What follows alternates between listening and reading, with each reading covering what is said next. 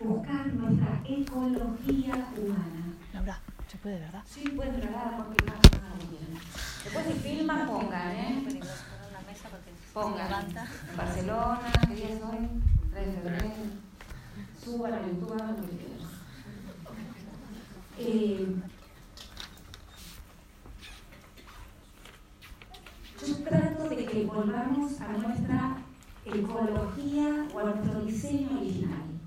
Y para tratar de entender nuestro diseño original, para mí no hay mejor manera que observar al ser humano tal cual nace. Porque nacemos todos iguales, en cualquier lado, acá, en la China, en Singapur, en Alaska, en Brasil, en el África, en cualquier lado, nacemos iguales como especie de mamíferos, nacemos iguales. Hoy, dentro de 5.000 años, hace 15.000 años, nacemos iguales. Lo que nos va diferenciando, obviamente, son las culturas, las filosofías, ahora vamos a hablar de eso. Pero hay algo que no importa en qué cultura nacemos, en qué momento histórico, en qué situación económica, religiosa, moral, política, lo que fuera, si observáramos con un telescopio, como hacen los antropólogos que se van ahí a, en medio del Amazonas o en medio del África a observar otras especies mamíferos, miran 40 años y después dicen, ah, observé que, o sea, no piensan primero y tratan de encajarlo después, primero observan y después sacan conclusiones. Bueno, yo propongo lo mismo con la especie humana, que primero observemos y después saquemos conclusiones. Todos nosotros hacemos al revés. Y en general sacamos conclusiones mirando escenas parciales y acotadas de la realidad. Y casi me quiere decir, la ciencia en su conjunto más o menos funciona así. Hoy en día, cualquier noticia respecto a cualquier tema sale en cualquier periódico de cualquier parte del mundo, científicamente se comprobó niveles de estupideces que no se pueden creer. Bueno, o no. Eh, porque con vista parcial yo puedo mirar ahí y decir, el color rojo es preponderante en el siglo XXI. Y bueno, si, si miro acotadamente un suéter ¿no? rojo, probablemente saque la conclusión, pero si abro, voy a decir, uh, acá hay más de 100 personas, cada uno vestido, el rojo es un color más o menos, pero la verdad que hay blancos, hay azules, hay negros, hay beige, ¿no? Entonces, esto mismo hacemos. Bueno, ¿Cómo nacemos? Obviamente nosotros no tenemos recuerdos de nuestros nacimientos ni de nuestros primeros años de vida.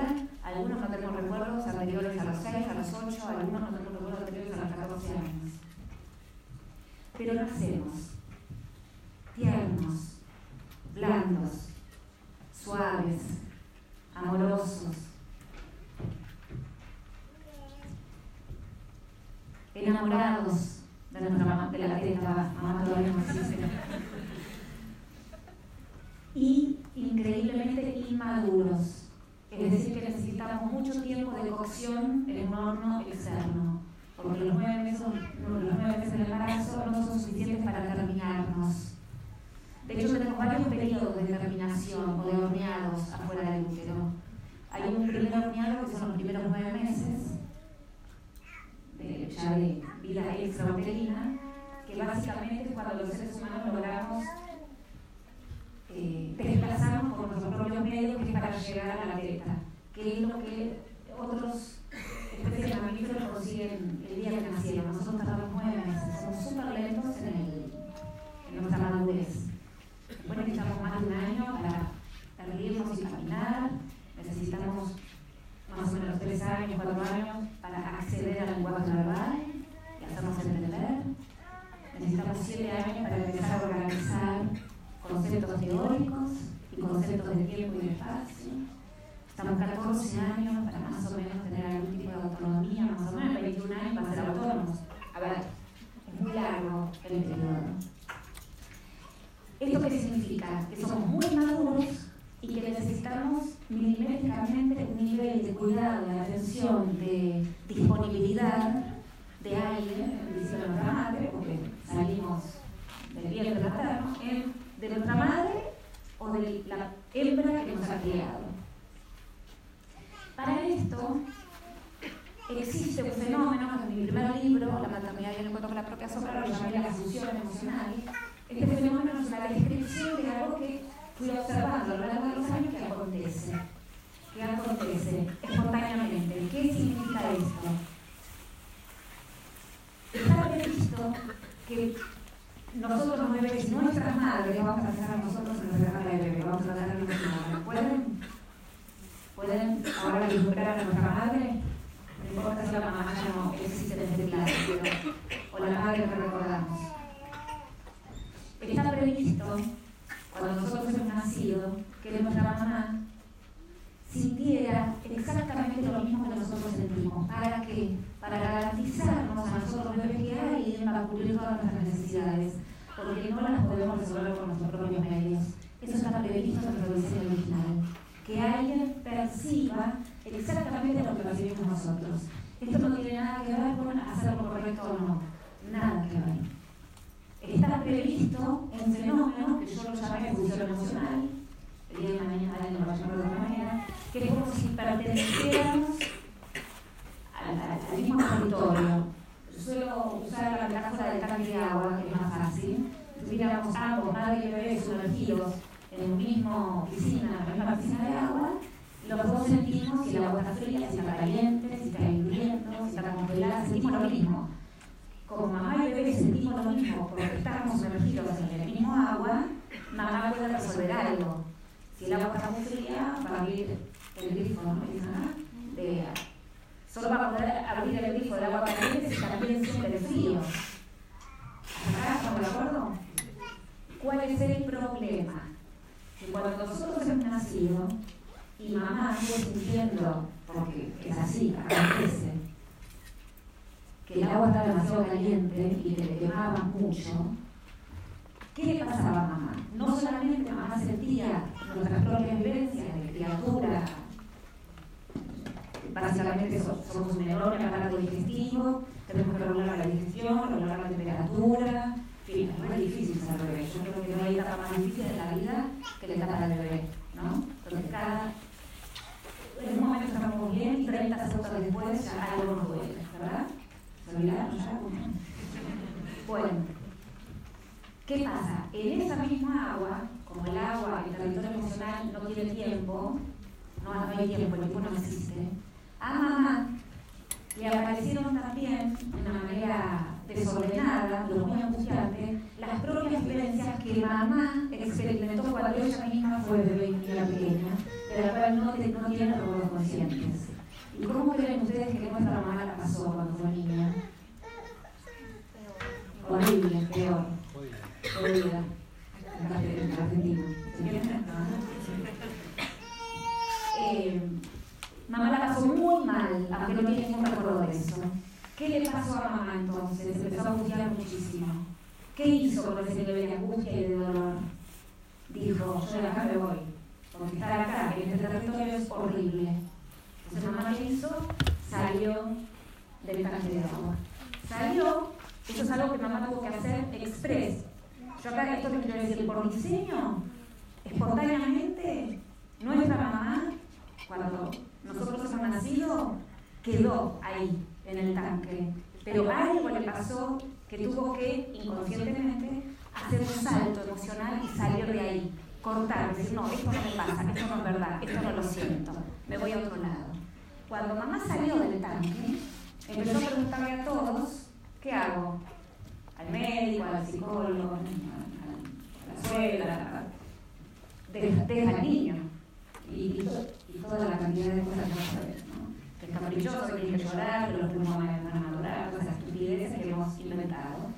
Pero ¿por qué mamá le daba la razón? Le daba la razón a cualquier cosa que le asegurara a mamá que no va a volver a sufrir ni va a volver a actualizarse las propias vivencias horrorosas de cuando ella misma fue niña. Porque la verdad fue horroroso y como ya creció, mamá no tenía ganas de volver a revivir toda esa basura. ¿Tuvo razón? Sí, tuvo razón. Entonces, acá me sigue de ¿Cuál es el tema?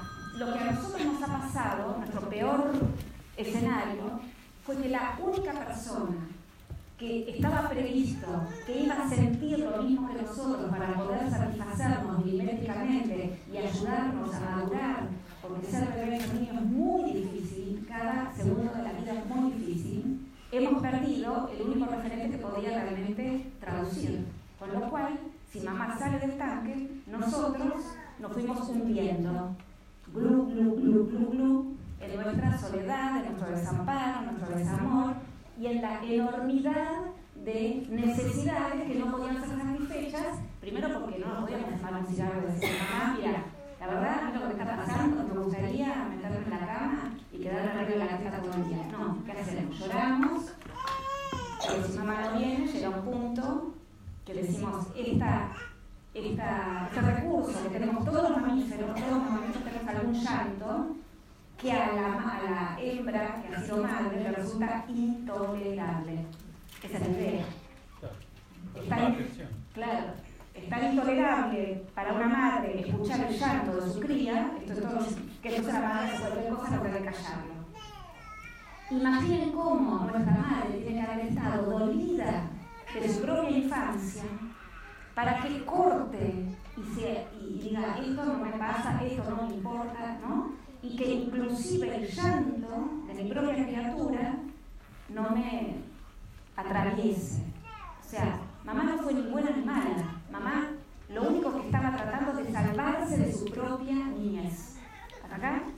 Esto se lo quiero decir porque, a ver, muchas madres han hecho, qué sé yo, para que no, no escucháramos llorar, encerrarnos en la última habitación de la casa, por ejemplo. Tuvo razón.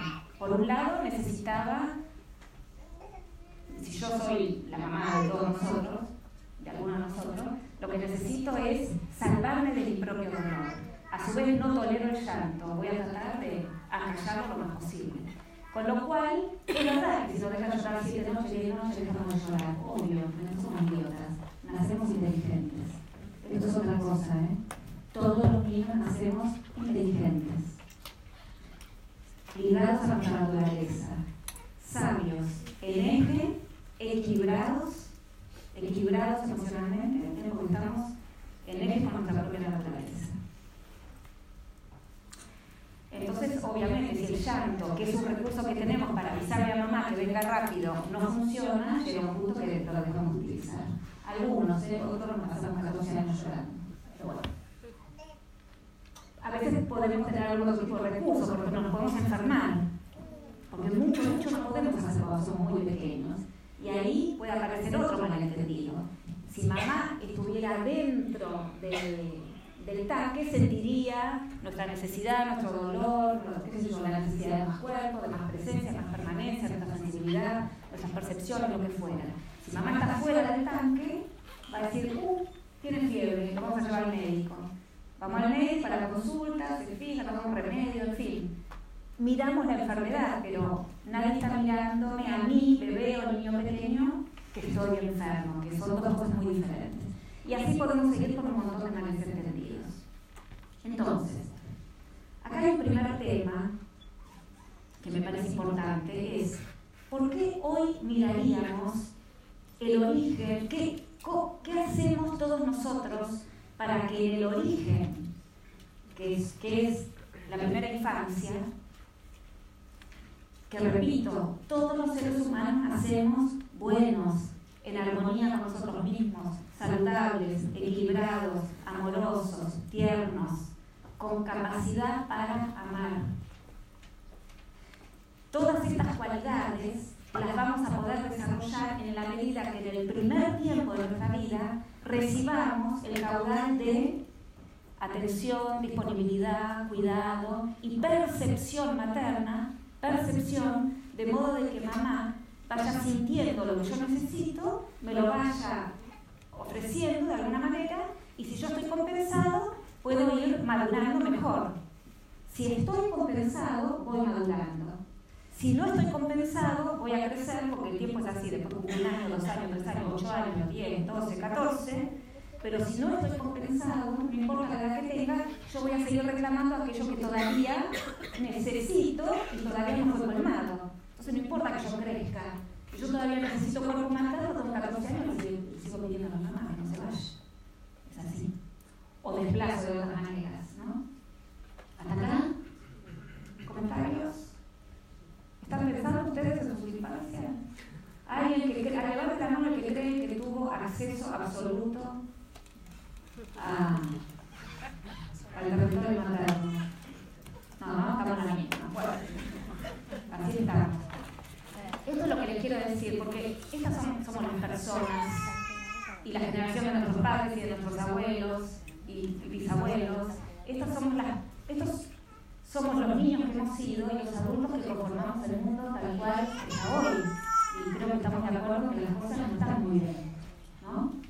A nivel de violencia, de violencia conyugal, ahora que están de violencia de género, este, de violencia, de bullying en los colegios, de delincuencia, de corrupción, de guerras, de enemistades, de separatismo, si bien, este, de, sí, de, incomprensión entre unos y otros, de, batallas vecinales, o sea, esto es lo que nos pasa.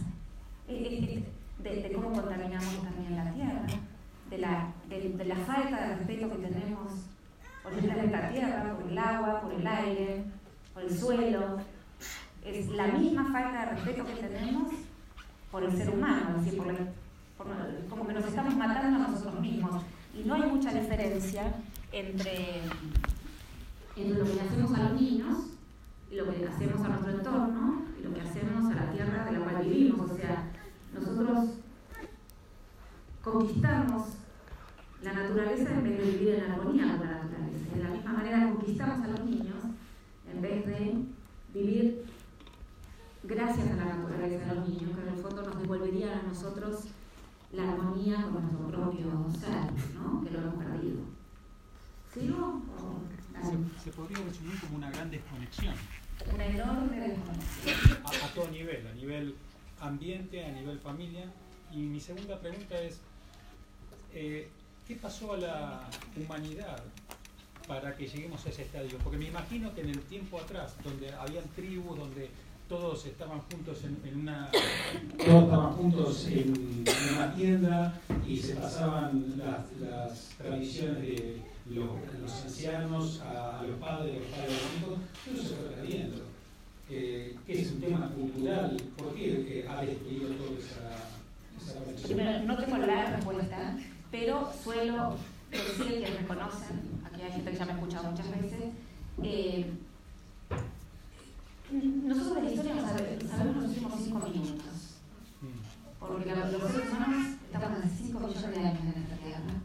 Y lo, poco que sabemos de la historia está dentro de la civilización del patriarcado. Entonces nosotros creemos que el, ser humano es así. Es combativo, conquistador, guerrero, violento. La verdad es que sabemos muy poco. Yo sospecho que han habido muchísimos muchísimas civilizaciones anteriores al patriarcado, quizás han habido, ¿no? hemos fluctuado. Pensemos que mil o cinco mil años de historia es nada en la vida de la humanidad. Nosotros de la historia sabemos de los últimos 200 años y hay tres o cuatro cosas más o menos de la época de Jesucristo y no mucho más. ¿no? Eh, así que a mí me gusta bastante leer a una cantidad de antropólogas mujeres que investigan esto y y bueno, hay vestigios efectivamente de civilizaciones no patriarcales, que tampoco eran matriarcales, porque nosotros con nuestra mentalidad cultural de que alguien conquista algo, alguien tiene el poder y hay jerarquías. Una posesión, ¿no? Claro, claro, nosotros pensamos de que, ah, entonces hubo un momento donde las mujeres gobernaron. No, hay vestigios de civilizaciones donde justamente no había jerarquías y donde se vivía ecológicamente, es decir, en comunidad, en colaboración. Y yo creo que hoy en día nosotros todavía con nuestra mentalidad, nuestra cultura, no podemos imaginar un estilo de vida colaborativo, solidario, y solamente lo podemos entender como jerarquía. Y de hecho yo creo que para poder conquistar, y de hecho la historia reciente que conocemos, en la escuela que, estudiamos, las guerras, siempre son las guerras, ¿vieron? Todas las batallas. Ayer me enteré con esto de Puigdemont, no sé cómo, que yo creía que estaba en Inglaterra, resulta que en es el término de la batalla, es el mismo lugar. Qué, qué, qué ignorante. Ayer estaba mirando la tele, paréntesis, y vi que este hombre, no sé, partió a y me enteré que Waterloo existe, es, estaba en Bélgica. ¿Ustedes sabían que estaba en Bélgica? Yo pensé que era una canción de ABBA.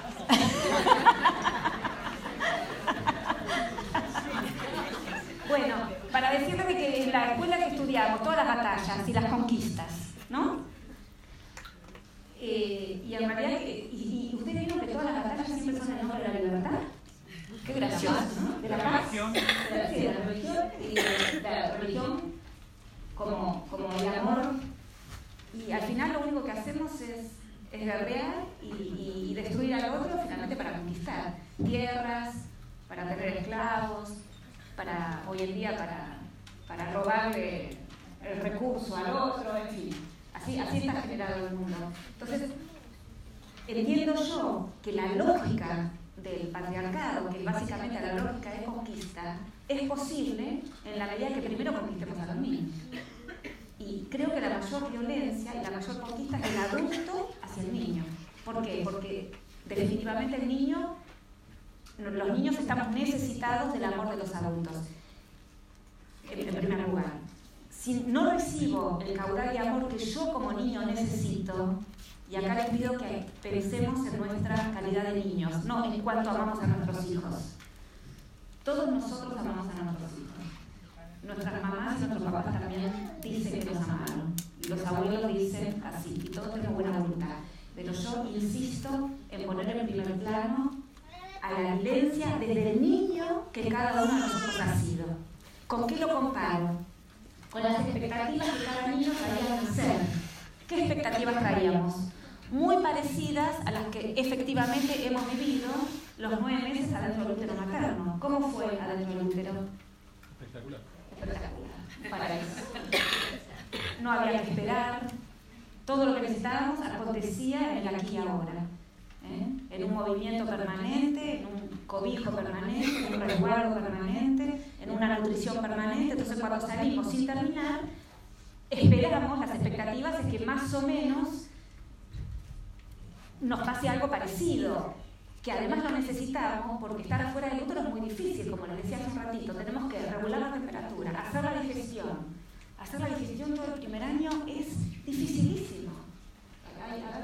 ¿No? Terminar entre que comemos, que nos retorcemos, que evacuamos, es, somos un enorme aparato digestivo. Después tenemos que eh, regular los movimientos, en fin, es muy difícil comunicarnos. Eh, entonces, en muy buenas condiciones, las más parecidas posibles al resguardo permanente y al contacto permanente con el cuerpo de nuestra madre, eh, todas esas enormes dificultades, bueno, las vamos sobrellevando ahora, en el vacío, en la quietud, en el silencio, en el frío, en la soledad, esos, eh, eh, ¿cómo se dice? se me fue la palabra. Carencias. Sí, eh, no es la carencia. todo esto que nosotros tenemos que sobrellevar, esos desafíos, son muchísimo más difíciles. ¿No? Entonces, ¿por qué? Yo creo que hoy no tenemos la perspectiva suficiente porque no tenemos conocimiento, aunque haya vestigios y hay estudios y demás. Yo estoy, ¿por qué estoy tan segura que el ser humano no es violento? Porque basta mirar a cualquier bebé recién nacido que esté mamando plácidamente los pechos de su madre para mirar el caudal de amor, de ternura, de enamoramiento, de felicidad, de armonía, de belleza, de paz que hay en el niño. Y miramos un niño confortable y nos vamos a dar cuenta que ese niño nació así. Nadie le explicó que tenía que ser amoroso. Es naturalmente amoroso. Por eso insisto que para mí el, punto de partida siempre es el diseño original del ser humano, porque si no nos ponemos a discutir sobre diferentes filosofías, que el que dice esto, que el que dice lo otro. ¿Sigo? Decía. Una pregunta. En el caso de que durante el embarazo haya traumas emocionales, sí. porque fisiológicamente se entiende que está todo cubierto, sí. pero se ven cosas que a veces no se encuentran explicaciones y eh, se sabe que ha habido un embarazo traumatizado emocionalmente. Sí, sí. Eh, respecto al embarazo, a mí me pasa algo con esto. Todo lo que yo les cuento es fruto de casuística propia. 40 años que estoy trabajando en esto. Y, por suerte, después si te les cuento un poquito cómo trabajo con el libro, qué sé yo, este, yo tengo acceso a todos los informes de todas las personas que vienen haciendo su biografía humana, que de un ratito les voy a contar un poquito cómo funciona. Y todo lo que voy pensando siempre es después de haber tenido casuística real. O sea, yo no hago una teoría y la trato de encajar, sino que primero veo realidades, realidades, realidades, realidades, y después digo, ah, a mí me parece que acá pasa esto. Con el tema de los embarazos, yo todavía no tengo casuística real que a mí me, me, me haga determinar,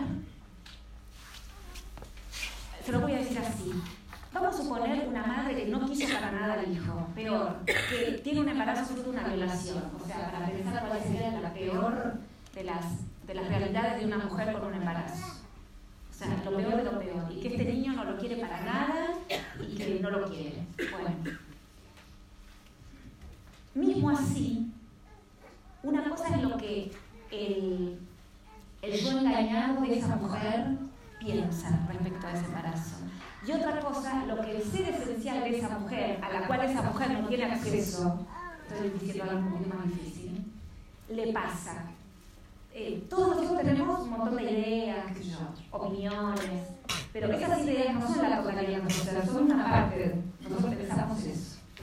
En particular, puedo decir que muchas de nuestras ideas, pensamientos, qué yo, son bastante engañadas, tienen que ver, ahora se lo voy a decir un poquito más, cómo se fue conformando a través del discurso paterno una cantidad de ideas que tenemos sobre cada cosa. Entonces no puedo pensar que yo a este embarazo no lo quise. Sin embargo, es probable que aunque yo no tenga acceso a la totalidad de mi ser, la totalidad de mi ser está nutriendo de una manera muy completa a este niño. Y este niño en su vivencia, adentro, por más que la madre piensa otra cosa, en la experiencia el niño está creciendo con un... tiene todo lo que necesita. Entonces el niño nace saludable, rozagante, con cuatro kilos y medio, fuerte, feliz. El drama va a empezar cuando el niño sale del vientre. Pero a mí, por ejemplo, ahora me vienen a la cabeza los casos de bebés prematuros o que, que, también te viene a dar a pensar que hay algo más potente, ¿no? Quizás, o algo que... que, que... El tema de los bebés prematuros tenemos que mirar en cada caso. ¿Por qué? Es verdad, a ver, ustedes vieron me voy a ir un poquito del tema. Eh, lo primero que quiero decir es que si es real de que afecta al confort del niño el hecho de que la madre no quiso ese embarazo y ese niño tiene ahí una marca, eh, eso yo todavía nunca lo pude constatar. Es lo que les puedo decir hasta ahora. Nunca lo pude constatar que empieza el drama de ese niño, porque la madre al nacer, entonces no, se quiere ocupar, no puede, es demasiado doloroso, lo entrega, lo abandona, ahí empieza el drama del niño. Pero hasta que nace, el niño nació rozagante. Entonces, yo soy científica en este sentido, que no lo crean. O sea, la evidencia es que el niño, hasta ahora no he visto evidencia de que el niño no haya obtenido en el vientre todo lo que necesitaba. En el caso de bebés prematuros, que ahora hay una de bebés prematuros, nosotros tenemos otros problemas, porque también nacen muy prematuros bebés que yo engañado también dice que lo he deseado mucho. ¿Eh? Eh, acá, respecto a los bebés prematuros, lo que les voy a decir, que en mi casuística, que es muy amplia, lo que aparece terriblemente es la excesiva incidencia de la medicina occidental en los embarazos. Antes no, eran raros los casos de prematurez, eran raros, existían. ¿eh? No se sabe muy bien por qué una madre espontáneamente desencadena. Uno y ahí no hay evidencia. No hay madres que desean mucho desde el engaño y los expulsan. Hay muchas madres que están totalmente desconectadas de sus embarazos y a veces, en algunos casos, yo veo y digo, el bebé necesitaba hacerse ver porque la madre no tenía ningún contacto y una manera de hacerse ver es nacer, a veces nacer con dificultades por la prematurez y obligar a la madre a tener que internarse el 100% con ese niño.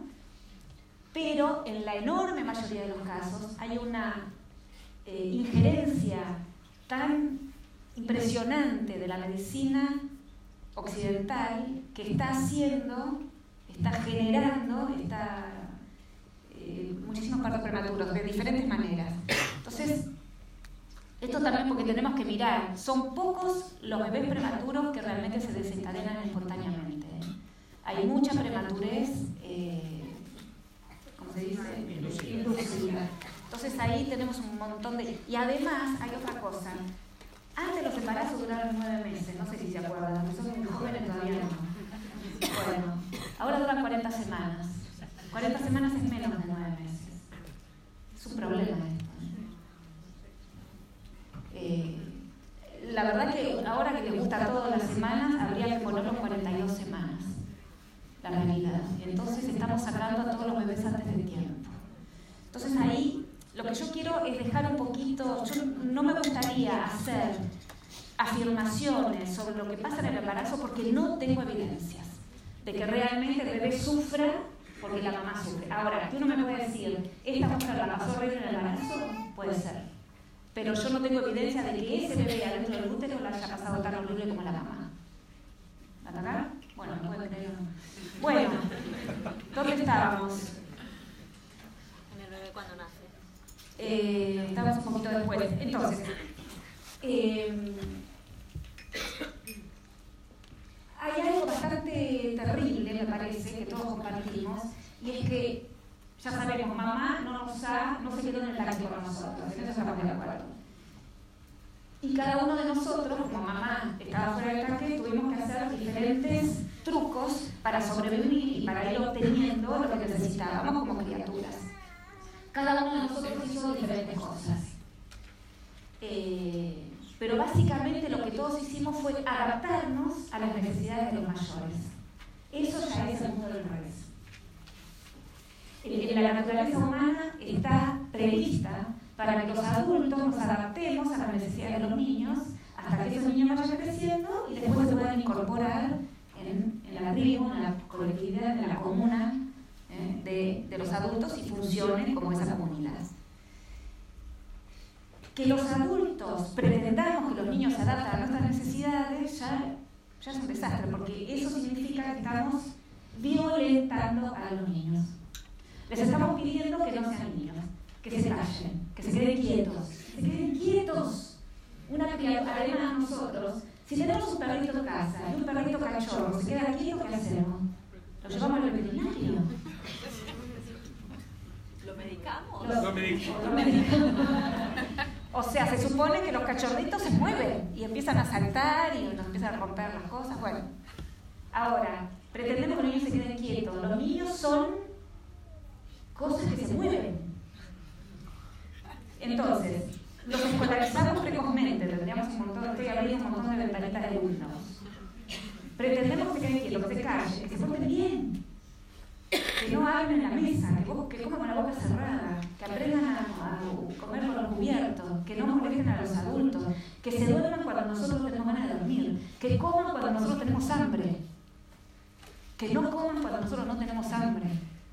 O sea, eh, eh, es un desastre lo que estamos haciendo. Todo esto que al adulto le parece una nimiedad, para la naturaleza del niño que hemos sido, es muy difícil. Ni siquiera estoy hablando de las penitencias que hemos recibido, la soledad en la que hemos quedado, el abandono de noches larguísimas, eh, con monstruos que aparecían por las ventanas y con nuestros padres con la cerradura, la llave cerrada del dormitorio. Ni estoy hablando de que teníamos que ir solos caminando hasta la escuela, responsables de nuestros hermanos más pequeños, cuando había un señor que nos daba miedo. No estoy hablando de, las terribles peleas y masazos que he visto entre mamá y papá. No estoy hablando de, cómo me han, nos han algunos de nosotros pegado en el atajo, con los cintos. No, ni siquiera estoy hablando de eso. Porque eso ahí podemos decir, bueno, sí. Eh, muchos de nosotros algunos de nosotros venimos de escenarios donde la violencia sobre nosotros era explícita y algunos de nosotros venimos de escenarios de silencio o de, desamparo o de abandono o de aridez emocional o de autoritarismo o de obediencia. Y, y muy difícil todavía, si nosotros podemos recordar vivencias, probablemente no encontremos ninguna, inclusive un poco más grandes, si pensamos a los 7, 9, 10, 11, 12, 14, 16, 18, donde alguna dificultad que teníamos en la escuela, con algún maestro, con algún amigo, con un vecino, con un tío, con el abuelo, alguna una chica o un chico que me gustaba, a los 14, no sé, si alguna vez mamá percibió lo que me pasaba y me pudo ofrecer palabras que a mí me ordenaran mi mundo emocional y me permitieran atravesar ese obstáculo de donde que sea. ¿Alguien tiene algún recuerdo así? De una mamá perceptiva. Bueno, eso, eso solo nos va a dar cuenta de, de lo difícil que ha sido nuestra niñez. Por supuesto que cada uno de nosotros venimos de historias diferentes. Lo peor no es lo que nos ha pasado, sino el recortado recuerdo de eso que nos ha pasado. ¿Por qué? Acá viene la parte más difícil. Una cosa es lo que nos pasó. Y otra cosa muy diferente es lo que nosotros recordamos que nos pasó.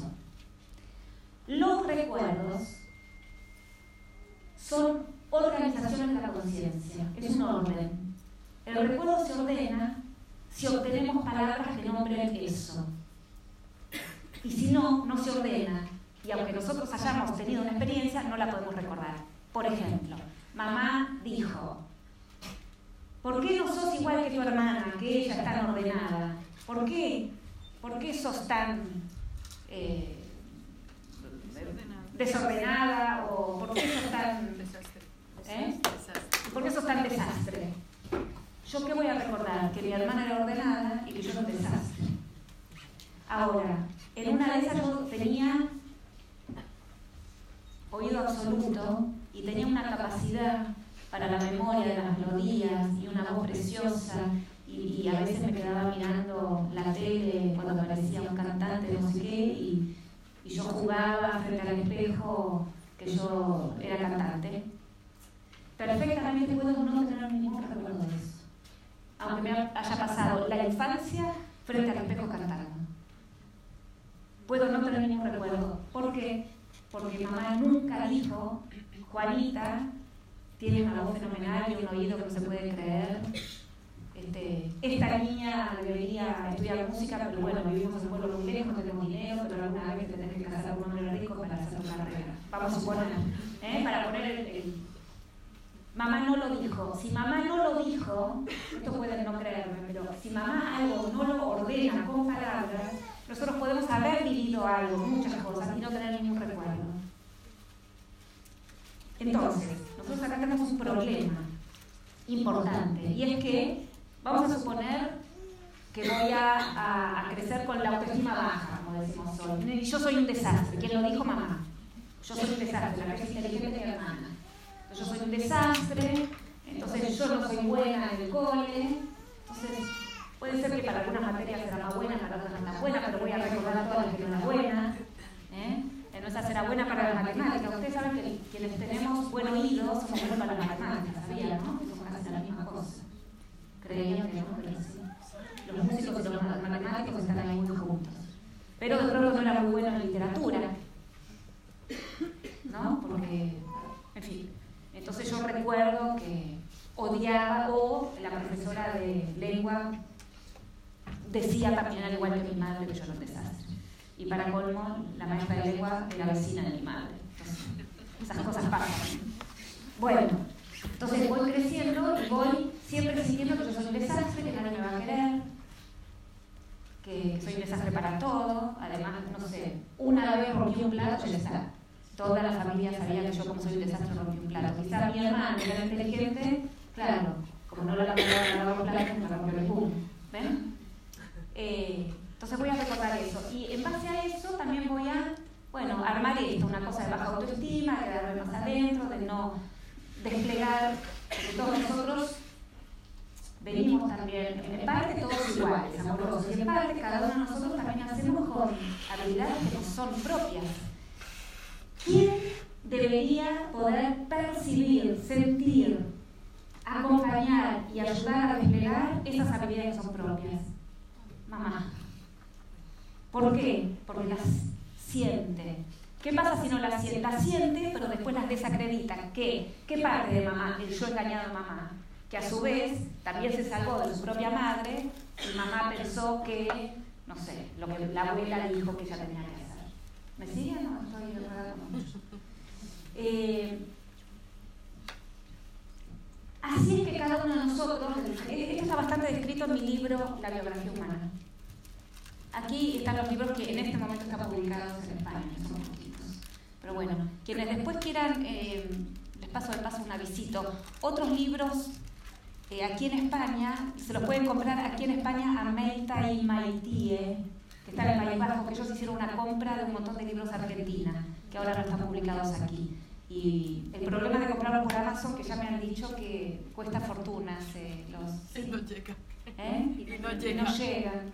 Pero Meita y Maitie, eh, que es una tienda, después se fijan, ellos, como yo estuve hace poquito ahí, hicieron una compra importante de un montón de libros que, bueno, que, que en España están publicados. Y como los compraron en Argentina y están aquí, los venden al precio de aquí y demás. Bueno, esto que yo les estaba contando de qué hacemos, que cada uno de nosotros, digamos, mamá nos nombra de determinada manera, eh, esa manera o eso que hacemos para sobrevivir a nuestro escenario de desamparo, lo he llamado personaje. Eso está descrito en el libro que se llama La biografía humana, que. Ese personaje, por ejemplo, yo soy un desastre, tiene ventajas y desventajas. A ver, imaginen una ventaja de yo soy un desastre. Todos me cuidan. ¿Eh? Todos me cuidan, no están pendientes. Todos me cuidan, claro, un poco yo no tengo mucha responsabilidad. Si soy un desastre, la responsabilidad del otro. Esa es una ventaja. Llamo la atención. llama la atención, ¿eh? pero sobre todo como soy un desastre, entonces puede ser que desde soy un desastre me pareje con, si soy una mujer, con un señor hiperresponsable. Yo soy su princesita, a él le resulta muy divertido los líos que hago, como me confundo en las calles, este, como soy un desastre, y, y como soy un desastre también tengo como cierta libertad, ¿no? Cuando uno no está controlador, uno de pronto tiene más, es más divertido, tiene menos responsabilidad. Entonces el, hiper rígido controlador se enamora de la chica divertida, no importa nada, total, es un desastre. Bueno, pero ¿qué hicimos ahí? Eh, eh, adelante unos cuantos casilleros. Eh, el, personaje que nosotros hemos adoptado para sobrevivir al desamor de nuestra primera infancia fue un mecanismo inteligente de la conciencia. Es decir, algo hice para sobrevivir. Eso que nos salvó, esto que yo llamo el personaje, muchas veces luego en la juventud, en la vida adulta, lo seguimos usando en nuestra vida diaria porque seguimos pensando, y este es un error, un mal entendido, de que seguimos necesitando ese personaje para, so para seguir sobreviviendo. Cuando una cosa es la infancia y otra cosa es la adultez. No es verdad, eso que nos ha salvado en la infancia, muchas veces en la adultez se vuelve eh, casi en, un, en un, una enorme desventaja, en un enorme límite para nosotros, porque nosotros, el ser esencial que hay en nosotros, es muchísimo más amplio, más rico, más lleno de recursos que ese mero personaje, como fuera el disfraz que me puse para salir a la calle. ¿No? Pero nosotros también, junto con el personaje, tenemos un guion, que también lo dijo mamá. ¿eh? Es como en las obras de teatro, cada actor se lee su guion, se pone el traje, el de caballero, el de princesa, el de zapatero, el de árbol, el de yo, y cada uno tiene su guion, y nosotros miramos y comprendemos el mundo desde de esa mirada súper acotada. Y así seguimos viviendo. Siempre es una mirada acotada. Bueno, esa mirada acotada tiene la desventaja de que siempre miro desde acá y es como decía al principio, si miro un cuadradito veo todo rojo. Entonces, después tengo un montón de interpretaciones sobre el mundo desde esa mirada acotada. Hablo cinco minutos más y después empezamos a conversar. ¿Qué es lo que propongo?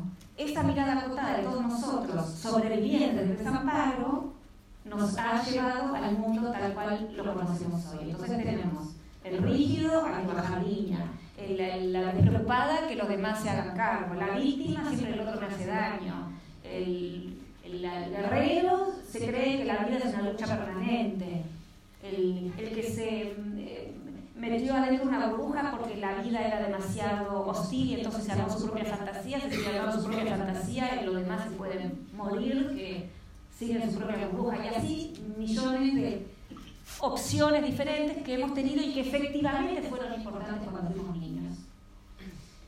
Eso que nos ha salvado hoy nos tiene encerrados prisioneros en un personaje que no nos permite tener un acceso real a la totalidad de nuestra realidad y por lo tanto a la totalidad de la realidad del otro. Y esto se vuelve especialmente dramático cuando nosotros, mujeres y varones, luego tenemos hijos. Porque tenemos hijos.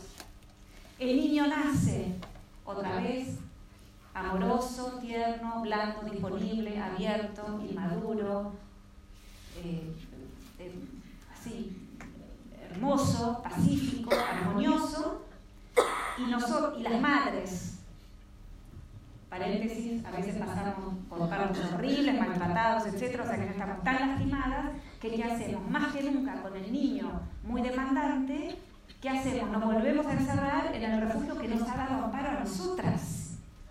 Es nuestro automático.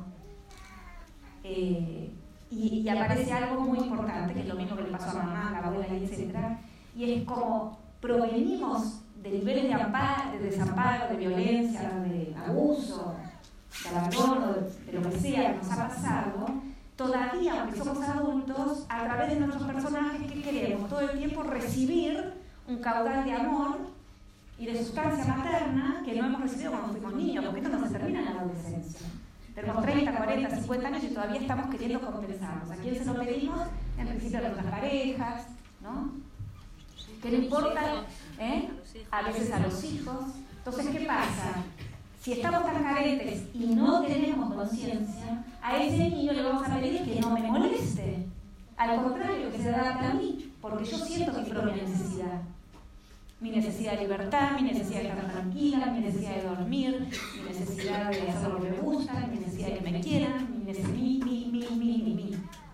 Y resulta que entro en lucha con el bebé, que el bebé es necesidad a la máxima potencia, porque efectivamente ese niño que nace es totalmente dependiente del adulto. Pero yo soy una adulta, o un adulto en el caso de los varones, que tengo 40 años, pero también me siento totalmente necesitado, aún. Entonces se sigue transgeneracionalmente en, las, en, en, el vínculo entre los adultos y los niños, los adultos, le seguimos pidiendo a los niños que no me molesten porque yo necesito ser cuidada, amada, tenida en cuenta, ¿no? Y, y, y así vamos. ¿Ven cómo está todo al revés? Entonces seguimos generando violencia sobre los niños y después cuando sean grandes hacen lo mismo y estamos todos en un continuum de no conciencia de los desamparos de los cuales nosotros provenimos y cómo pretendemos que el otro me compense todo lo que yo aún inconscientemente siento que necesito. ¿Hasta acá estamos de acuerdo? Después quiero decir algo más, pero a ver, conversemos un poquito. Dale. ¿Alcanza con tomar conciencia? Si vos tomás conciencia, haces tu trabajo de biografía humana, ¿eso alcanza? Porque a veces siento que no alcanza. Que no alcanza. ¿Vos estás haciendo tu biografía humana con, Maga Malau. con Maga? ¿Cómo es tu nombre? Moira. Muy bien. Pregunta. Igual no se dio la pregunta, ¿no? Ah, la pregunta es si alcanza con tomar conciencia y está haciendo su biografía humana con una profesional de México. Bueno, es un buen primer paso, muy buen primer paso, pero acá hay algo, claro, ¿qué es lo que propongo con la biografía humana? Pero no lo explicaré, pero no, no lo sabe. Dos palabras. La biografía humana es un sistema que yo estoy inventando y que todavía sigo inventando todo el tiempo. Y acá hay algunas personas que también se forman conmigo, ¿no? Es un sistema, es un sistema sui generis. En este sistema, muy diferente a cómo trabajan otras terapias, sobre todo la psicología tradicional, nosotros no escuchamos lo que dice la persona. ¿Por qué? Porque yo considero que lo que cada uno de nosotros piensa o recuerda responde al discurso materno. En algunos casos es discurso paterno, algunos, algunas veces el discurso de la abuela, pero eso hay que determinarlo, eso lo, lo, lo vamos determinando. Solo decir que es más un trabajo de detectives, es decir, siempre nosotros eh, comparamos lo que vamos tratando de ver lo que pasó en esa infancia respecto a las expectativas que ese individuo como criatura de mamífero humano esperaba. O sea, porque para todos nosotros lo que nos pasó es normal. Porque el niño que referencia tiene, ¿alguien me ve llorando acá? Afuera, ok. Eh, cuando nosotros decimos, ¿y cómo fue tu infancia? Normal. O sea, el universo del niño es mamá o la casa. Entonces, para todos nosotros es normal. Nosotros no juzgamos bien, mal, correcto, incorrecto, sino lo relacionamos con las expectativas que traíamos cada ser humano a nacer. Bueno, eh, entonces el trabajo de la biografía humana es más un trabajo detectivesco, es decir, nosotros rompecabezas y poniendo palabras hasta que el individuo va encajando y vamos armando lo que llamamos un escenario de infancia para ver realmente cuál es la realidad. Después nosotros hacemos una hipótesis tratando de ver de esa realidad qué pudo haber hecho ese individuo para sobrevivir, cómo sobrevivió gracias a tal personaje, después seguimos haciendo cronología, qué le pasa hoy, cómo funciona hoy, cómo el personaje funciona en automático. Esto también hay que decirlo. Nosotros podemos tener, por ejemplo, yo soy la guerrera porque siempre vengo de unas batallas campales en mi casa y a mí yo todo lo vivo como en conflicto. Entonces voy generando conflictos y siempre estoy pensando a quién, contra quién voy a luchar. Eh, y me sale el automático, siempre veo un conflicto en automático, realmente tengo que hacer como todo un trabajo de conciencia para darme cuenta que el otro no me está el mal. Ahora, ¿alcanza la pregunta? Es un buen primer paso. Hay un primer periodo de la relación humana donde nosotros primero establecemos todo esto lo establecemos juntos ver claridad. Después, en un punto, cuando ya tenemos claro lo que a la persona le pasó lo que hizo con eso y lo que hoy hace, le preguntamos, ¿hay algo que quieras modificar? Porque hay gente que, está, que las cuentas dan bien. ¿No? hay gente que declara que quiere cambiar, pero es muy difícil salir de los automáticos que ya me han funcionado. O sea, si yo estoy siempre, soy una guerrera, suponiendo, estoy siempre en alerta, dejar de pelear, en esa yo siento que inclusive hasta me quedo sin amor. Si no me mato con mi pareja, siento que no me quiere. También, porque para mí el amor venía en formato de lucha, ¿no? Así que son cosas a ir ensayando. Y a mí me parece que esto con conciencia es un tema de ensayo y de práctica. Ahora, no estoy muy segura si el propósito es que nosotros, quienes estamos haciendo la semana, nos sintamos bien para mí el mayor propósito, si lo explico bien mejor, pero el mayor propósito es que podamos primero compadecernos al niño o la niña que hemos después comprender las lógicas totales de nuestros escenarios, inclusive comprender a mi mamá, a mi papá, de dónde vinieron, qué pasó, qué hicieron con eso, con qué grado de conciencia o no conciencia actuaron, actúan hoy, me molestan hoy, me, me, me, vuelve loca hoy, lo fuera mis hermanos, mis parejas anteriores, mi pareja actual si la tengo, eh, etc.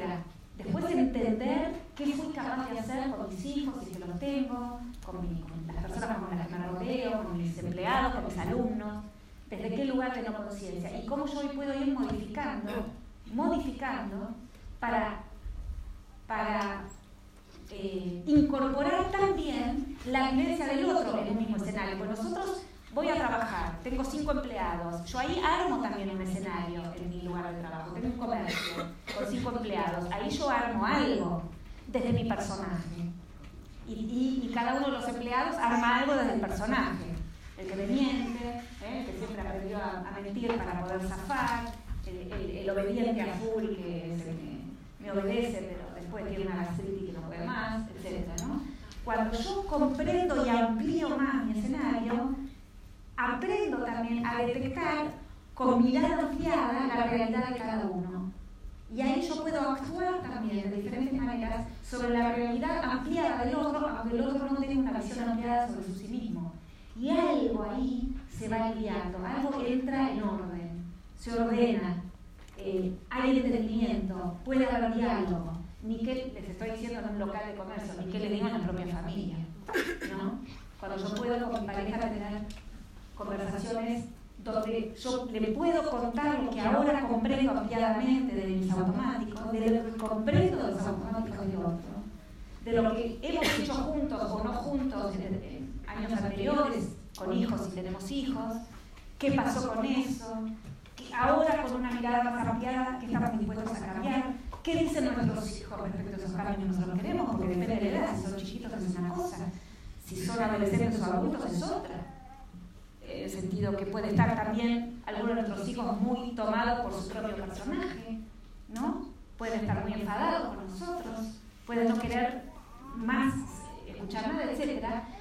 Para mí el mayor propósito es ampliar mirada, llevar más conciencia y facilitarle la vida a los demás. En una de esas, en esta vida, nosotros ya estamos cagados. O sea, que en una de esas no sé si vamos a ser mucho más felices. Probablemente no. ¿Por qué? Sí. Sí, pensé que sí. Que sí. Eh, el sentido que a veces es muy doloroso empezar a ver y después darnos cuenta que no podemos dejar de ver. O sea, una vez que vos adquirís el conocimiento, cuando ya adquirís el conocimiento no podés acabar eso y, y tenés que hacer cargo. ¿Y, y, qué pasa? Uno empieza a ver maltrato a los niños en todas partes. Subimos al al autobús, vamos al supermercado, vemos maltrato a los niños. Eh, y, no, y primero nos agarra la época de la madre Teresa de Calcuta, la madritis de la calculitis, eh, que queremos salvar a todos los niños del mundo. Sí, y que también hay la, la, la mirada hacia uno mismo. Sea, a veces sí que hay como un aumento de, de a lo mejor de excluyente con, esta cosa de la culpa que nos entra, de vernos a nosotros mismos cuando el automático no te permite... eh, Claro, eso es anterior, o sea, hay una etapa cuando empezamos a ver, bueno, a mí la palabra culpa yo la desterraría sí, del sí, no diccionario. para nada, pero que, que sucede. ¿no? Sí, yo, sucede, pero es un engaño el tema de la culpa. ¿eh? La culpa yo la desterraría, además, no sé, yo creo que nos viene con el cristianismo ahí, porque, porque, eh, eh, no sé, a, mí me gusta más hablar de responsabilidades, porque cuando yo digo, ay, pero eso me da culpa, ¿no? Que a mí también me, me- no, lo que pasa es que leer los libros Goodman después te da culpa. Una, eh, siempre que podamos adquirir, conciencia, nosotros mientras estemos vivos, hay tanto para. Claro que tenemos que mirar para atrás, no podemos volver para atrás, pero sí tenemos que mirar ampliado, significa ampliado, pasado, presente y futuro.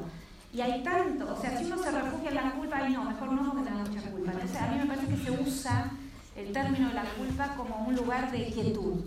Quizá no me explique bien, lo que quiero decir es en el día a día, cuando ya has hecho el proceso, o sea, el ver cuando a veces te siguen saliendo tus automáticos y, por ejemplo, con tus propios hijos, sucede una escena hoy la que he tratado mal a mi hijo, no le he tenido en cuenta, siempre es una oportunidad cuando uno lo ve para reparar después, pero en el momento hay dolor también, Claro. sufrir a tus hijos, de ver Claro, que... bien. que- Entonces, claro, en el- esto es el día de hoy. Por supuesto que nuestros automáticos, está muy bien, salen. Pero una cosa es que salgan y yo desde mi discurso engañado diga, este chico, ¿no?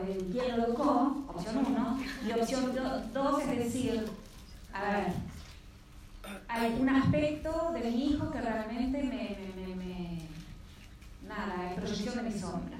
Y realmente hay una parte que yo no tolero, pero es mía. Entonces, no sé, le diste, sé yo. Pero si yo entiendo lo que pasó y cómo se gestó, etcétera, yo puedo después ir, pensar, hablar conmigo y decir, mira, y mirar ampliada. Acá pasó esto, pasó lo otro, esto tiene que ver con esta historia, conmigo con esto, a mí me refleja tal otro, vos me estabas pidiendo una cosa que en ese momento no te, no te la escuché, pensé, ahora, etcétera. Entonces, Pero, por ejemplo, si yo lo veo todo muy amplio Sí. y estoy muy consciente, pero aún así la cago y la sigo cagando todos los días, por mucho que pida la culpa, porque me, me pasa a diario. Entonces me disculpo, pero pienso que esa vivencia que ha tenido mi hija ya la lleva a crear otro personaje. claro, bueno, a ver, si yo la cago todos los días, la verdad que muy consciente no soy. Bueno, una vez a la semana, pero sí. Como que yo veo que lo estoy haciendo mal. Miren, es que acá hay una cosa que me parece que tenemos que volver para atrás. Una cosa es lo que hacemos y otra cosa es tolerar, tocar al niño o a la niña que nosotros hemos sido para vivir en sintonía permanente, que son dos cosas muy diferentes. En sintonía, porque acá no es lo que hago, que hago bien, hago mal, qué sé yo, cada uno de nosotros hace lo que podemos. Hacer, nuestros padres también hicieron, hicieron lo mejor que pudieron, nuestros abuelos hicieron Por eso acá yo quisiera que nosotros entremos en una frecuencia media rara. Es como si nosotros trazáramos acá un horizonte y yo les quiero hablar del horizonte hacia abajo. Y yo sé que nuestras mentes van del horizonte hacia arriba. ¿Qué hice, qué no hice? ¿Qué le digo? ¿Cómo le digo? ¿Hago esto, hago lo otro? ¿La cagué, no la cagué? ¿No? Entonces es como si yo los estoy queriendo llevar a, a, una realidad emocional media un poco que no es fácil ponerle palabras, por eso es- es una experiencia esto. Yo suelo decir que el proceso de una biografía humana es una experiencia, es una experiencia personal eh, con muchas vueltas y con muchos momentos. No es que hi- hice, ahora sé, ya sé cuál es mi escenario, sé cuál es mi personaje, bueno, ahora qué hago. No, pará. Recién tenemos una idea de qué es lo que podríamos trabajar ya sabemos cuál es la mirada acotada. Ahora vamos a mirar todas las puertas que se pueden abrir, son infinitas. Depende el interés, la conciencia y- y la intención que tengamos. Porque acá hay algo, vuelvo a unir con lo que te decía al principio. Yo creo que los seres humanos llegamos a la Tierra, esta es mi opinión, pueden estar en desacuerdo, para amar al prójimo. No hay otro propósito. No hay otro propósito. Por algo nacemos tan amorosos. Porque si no, nac- naceríamos, yo no sé, de otra manera. Si nacemos amorosos es porque tenemos adentro una capacidad para amar a desarrollar.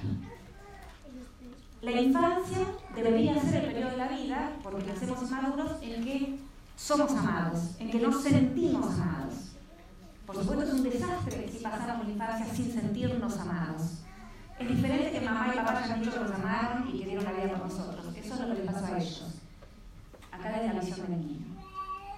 La, la adolescencia sería el periodo en que empezamos a ensayar formas de amar torpes, porque somos adolescentes.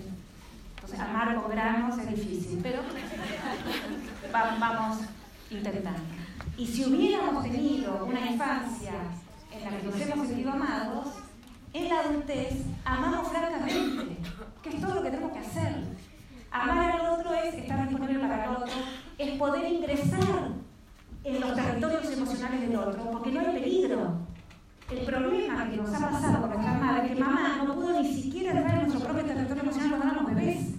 Imagínense lo difícil que es de adulto a adulto entrar en el territorio emocional del otro cuando somos una pareja o cuando somos amigos.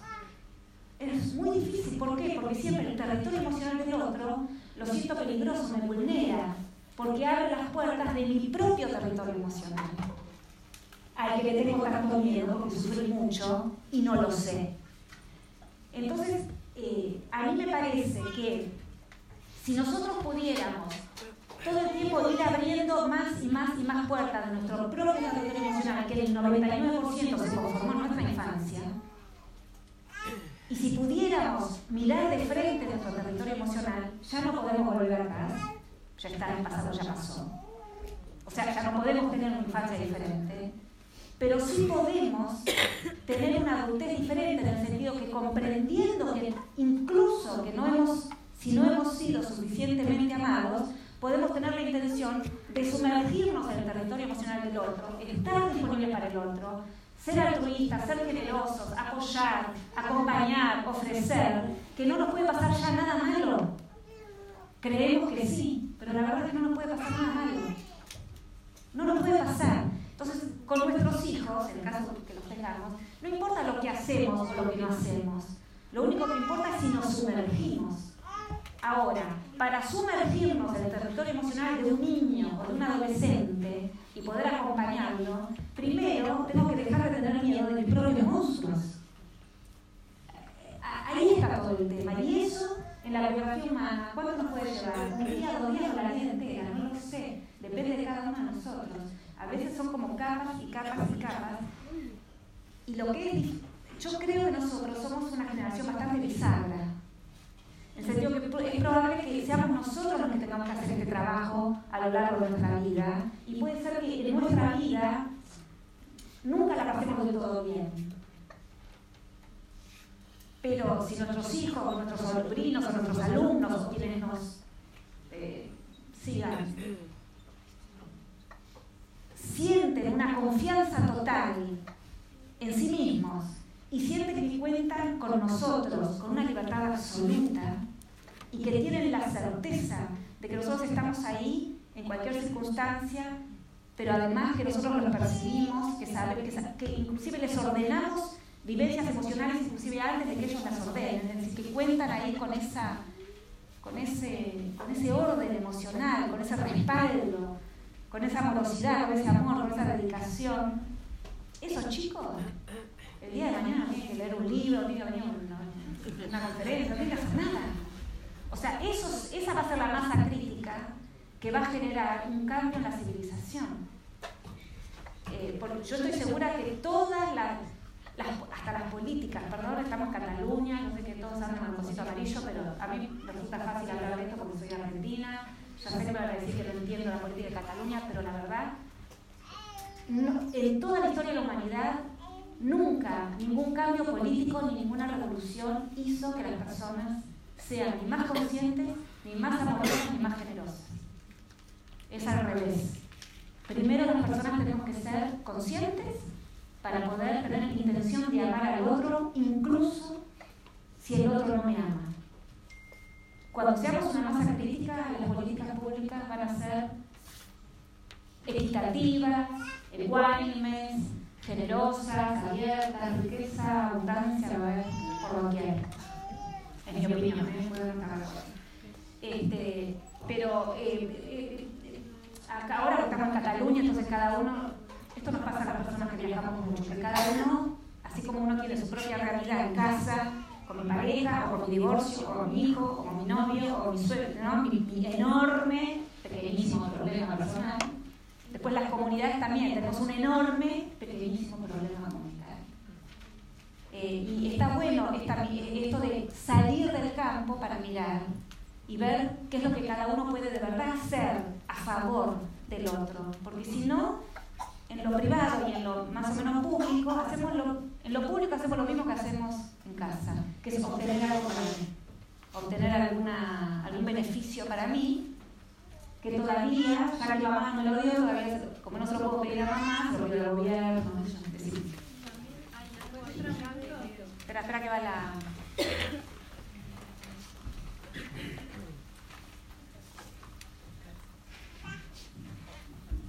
También me parece que es grave cuando aprendemos a maternarnos a nosotras, ¿no? Como ocuparnos primero de nosotras y, hacer ese juego de poder ampliar la mirada y ocuparse de nosotros. ¿Qué sería maternarnos a nosotras? ¿Sabemos lo que necesitamos nosotras mismas? Sí, Esto es, medio engañoso. Es medio engañoso. Eh, los adultos, justamente, a diferencia de los niños, podemos procurarnos lo que necesitamos. El niño no. El niño no puede procurarse lo que necesita si no viene el adulto y se lo procura.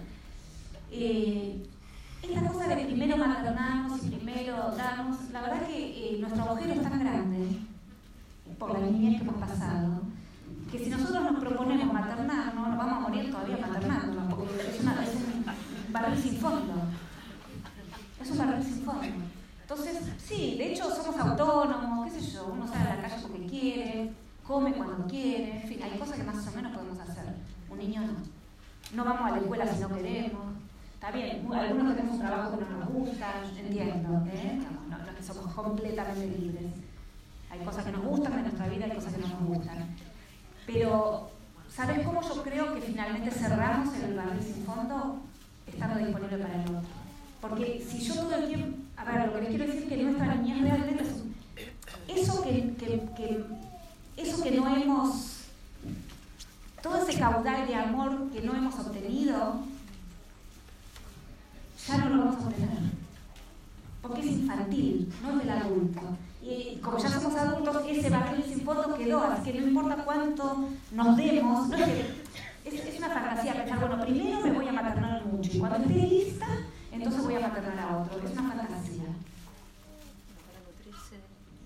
Encontrar lugares de nutrición que no, sea, que no sea exigiéndole al otro, ¿no? Sí, encontrar lugares de nutrición, pero a ver, si nos ponemos una mano en el corazón, todos más o menos encontramos algún lugar en nuestra vida, más o menos de algo. Yo, por ejemplo, me lo resuelvo con un café a la mañana.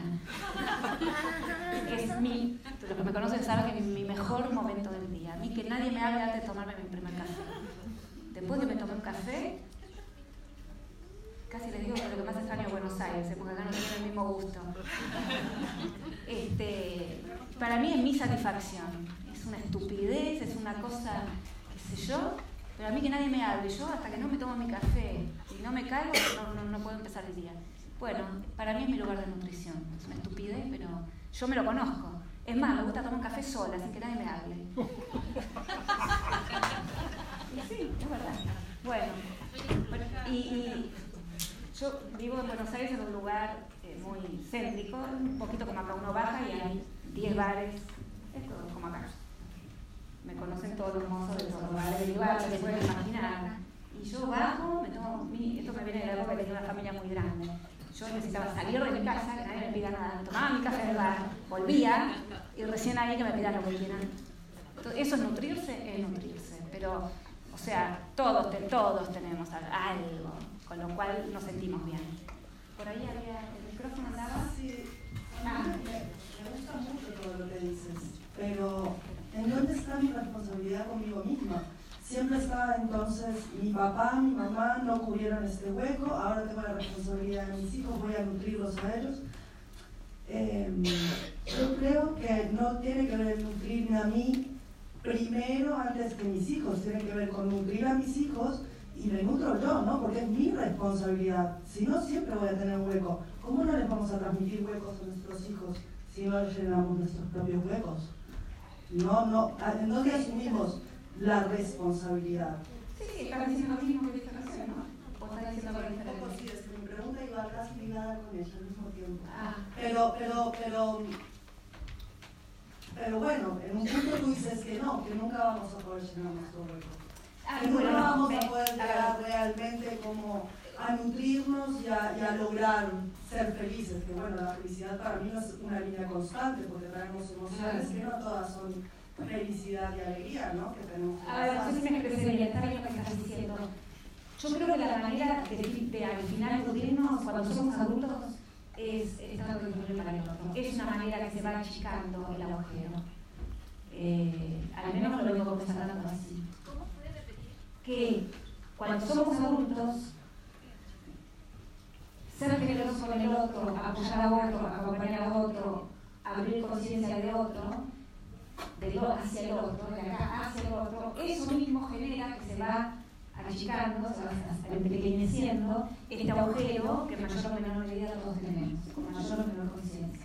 Creo que sí. Por, eso quiero diferenciar una cosa es niño y otra cosa es adulto. Ahora, sí me parece que es importante tener conciencia sobre la dimensión de nuestro agujero. La conciencia me parece que es como la primera pasada. Primero tengo que saber qué me pasó. Porque todos nosotros tenemos bastante fantasía, mucho discurso engañado en mis palabras sobre eso que nos pasó. Tener conciencia y tener claridad nos va a permitir después tomar decisiones más conscientes. Todos nosotros tomamos decisiones cotidianas, pero muchas decisiones son desde el engaño o desde el personaje. Por ejemplo, no sé, voy a tomar el personaje de la guerrera. Que la, la guerrera tiene- está segura de que este me quiere hacer daño. ¿Quién está segura? ¿El- ¿La persona o el personaje? Si tuviera mayor conciencia, entendería que es el personaje el que cree que el otro le está haciendo daño. Por eso a mí me parece que tener conciencia de la realidad real de la cual provenimos y qué hicimos con esa realidad real nos permite después tomar decisiones conscientes más alineadas con el amor. ¿no? ¿Qué más? Sí, por ahí. ¿Dónde? Por ahí, sí. Sí, yo quería hablar un poco sobre la educación infantil en Cataluña, las escuelas de niños infantiles. ¿Querés que yo hable o querés hablar? Bueno, Yo- sí. Sí, miren, yo les puedo hablar algo en general. Ustedes de Cataluña saben más que yo. Bueno, en realidad de las escuelas de educación infantil, un poco lo que hablabas de la metáfora del tanque de agua, que me encanta, que es un poco como las mamás y los papás intentan salvarse de sus no colmadas necesidades, sacando a los niños Ah, de ese estanque materno y ok. colocándoles a edades muy tempranas en espacios artificiales, con niños que han nacido en el mismo em, tiempo, pero que a lo mejor no tienen nada que ver, Sí. con gente muy formada, pero que no puede abarcar tanta multitud de infantes demandantes, lógicamente, pero que demandan a las madres, Sí. no a los profesionales. ¿Vos sos maestra? Sí. Claro, sí. Pregunta de maestra esta, sí. No, dos palabras, sí. No, eh, les puedo decir dos o tres A mí palabras. me asusta ¿eh? por esto, o sea, no estoy de acuerdo con esta masificación de la Claro, sí, no, Me no. parece antinatural. Sí, es así. Usted, eh, aviso aparte, yo ahora voy a dar en febrero y marzo cuatro clases online sobre eh, la escolaridad. Va a ser como una reflexión conjunta con la gente que, se puede hacer desde cualquier ordenador. Después se ponen en mi web y van a ver que aparece enseguida. Porque el tema de la escuela es un temazo. Este, efectivamente, me parece que hoy en día tenemos que realmente también poner en duda el sistema escolar, que, que atrasa 200 años. O sea, la escuela tal como la conocemos hoy fue pensada en la revolución industrial cuando necesitábamos obreros que hagan así, ¿no? Eh, y todavía hoy estamos bajo la disciplina, más masificando a los niños. Bueno, después hubo una bajada absoluta de empezar a mandar a los niños cada vez más temprano porque las madres salimos a trabajar. Entonces, como necesitamos que los niños estén en algún lugar, los mandamos a la escuela. Pero en vez de mandar a que jueguen y ser cuidados, ya de paso los mandamos a que aprendan algo. En fin, es un enorme malentendido, es un desastre. Yo sé que en Cataluña están habiendo, en Cataluña está como California ahora, como una especie de, de surgimiento de, opciones, de escuelas libres, de que estamos algunos padres haciendo prueba y error. Eh, pero sí me parece que es indispensable que en este momento empecemos a preguntarnos por qué mandamos a los niños a la escuela. Sobre todo que toda la mañana llora y no quieren ir. O sea, eso es muy importante. Primer tema, ¿el niño quiere ir a la escuela? No. Entonces, ¿por qué lo mando? Esto debería ser, después usted bueno, pero que ir. No, no es verdad, no aprenden nada. O sea, no, no. Hoy en día no es verdad que los niños aprendan a leer y escribir en la escuela, no es verdad, aprendan en casa en el ordenador. Leen y escriben más rápido que de nosotros. De hecho, muchos de nosotros ya somos analfabetos digitales. Yo, por lo pronto, le pido a mis hijos un montón de cosas que no sé hacer y que me niego a aprender. eh, eh, realmente estamos en un momento también bizarro donde realmente tendríamos que cambiar completamente el concepto de escuela y, por supuesto es un problema que hacemos con los niños cuando trabajamos, pero ese es otro tema. La escuela no tendría por qué resolver, acá también, ¿eh? eh okay. Así que, a ver, es todo un tema grande, no, no sé si sea para hoy, pero efectivamente tenemos que mirar un poquito, muy difícil, muchos de nosotros hemos pasado la escolaridad en sistemas totalmente represivos, así que no se nos ocurre una escuela que sea represiva, con maestros, con los chicos mirando el pizarrón, todos por de edad, todos aprendiendo lo mismo, todos fracasando. Porque la realidad es que el nivel de fracaso escolar que hay es enorme y los chicos solamente soñando que lleguen a las naciones. Y, soñando ser grande a los 18 y, cuando ya llegan a los 18 ya están lo voy a decir en argentino, están hechos pomada, ¿cómo se dice acá? Hechos polvo, están hechos polvo, que ya no saben lo que quieren, se alcoholizan, no les importa nada, no tienen deseos, ¿no? Y todo eso gracias a la escuela. Así que realmente tenemos mucho ahí para, como mínimo, atrevernos a pensar. En esto no tenemos que estar todos de acuerdo, pero un poquito mover las ideas, ¿no? Valorarnos un poco y tratar de ver realmente qué estamos haciendo. Pero bueno, los que les interesa, los invito, que esto van a ser cuatro clases que empiezan ahora en febrero, este, están ahí en mi web, ponen Laura Guzmán y se fijan y eh, mi interés es, hablar sobre esto en cuatro clases, pero también con mucho intercambio, a ver qué sacamos, ¿no? Cuántas nuevas ideas podemos sacar entre todos. ¿Dónde está? Ahí, sí. Ah, Bueno, mi consulta iba relacionada con el tema de la disponibilidad emocional. Eh, Ponemos fuerte acá. ¿Así? Sí. Con el tema de la disponibilidad emocional, de tomar conciencia de tenemos unas carencias, ¿vale? Y que, perdón, pues eso, tenemos unas carencias, ¿vale? Y podemos rellenarlo pues estando disponibles para el otro, para la pareja, para los hijos. Eh, y somos conscientes de ello, pero tenemos como una pared o una especie de impedimento que no nos permite dar o estar disponibles y terminamos reservando y siendo un poco egoístas, ¿no? De, no, necesito mi espacio, necesito cuidarme a mí, ¿vale? Y, ser consciente de ello es como un doble remor, ¿no? En la cabeza, de sé que tengo que hacerlo, sé que tengo que estar disponible, pero me, me protejo a mí. ¿Y, ¿Y cuál es la pregunta? ¿Cómo romper esto? Esa pregunta se era con otro precio. eh, ¿Vos ya empezaste tu proceso de biografía humana alguien? Eh, no. Eh, no, no, no. Te lo recomiendo. Te lo recomiendo. lo tengo pendiente. Claro. De hecho, tengo aquí una amiga que sí que ha empezado. Claro. Y, claro. Lo que pasa es que, a ver, esto no hay una respuesta a mí me parece que este armado, yo realmente te recomiendo la biografía humana, este armado de ir mirando, o sea, uno empieza, es gracioso porque no vamos a descubrir nada que en el fondo no sepamos. Pero ponerlo todo ahí alivia, ordena, podemos asomarnos, mirar, revisar, volver, volver para atrás. Y después, en algunos casos, porque cada proceso cada experiencia es única y es diferente. O sea, yo puedo a veces sistematizar, de hecho cuando escribo libros sistematizo generalidades, pero la verdad es que cada biografía humana es una hoja en blanco. Eh, entonces yo a veces tengo respuestas generales, pero después la respuesta particular eh, lo vamos a ver en cada proceso. Eh, y, otra cosa que les quiero decir, también es sin garantías, porque nosotros tratamos de hacer el trabajo más honesto, más serio, más abierto posible, pero es entre el profesional que trabaja y el individuo que consulta. Y, el individuo que consulta es un adulto, es un adulto que va tomando decisiones en cada encuentro. Entonces a veces, si, estamos hay, hay, personas con quienes están muy dispuestas a ir más a fondo y es maravilloso cuando vamos a fondo, y hay personas que están enganchadas ahí, dicen que quieren, pero no mueven un pelín, y ahí es poco a veces lo que podemos hacer. Entonces, eh, y de hecho, a veces es muy ingrato para el profesional, de, que ponemos todo y el adulto, porque la conciencia muy inteligente, decide todavía seguir preservándose, y seguramente por buenas razones. Entonces, este, me, resulta un poquito difícil contestar en, general. ¿Quién más?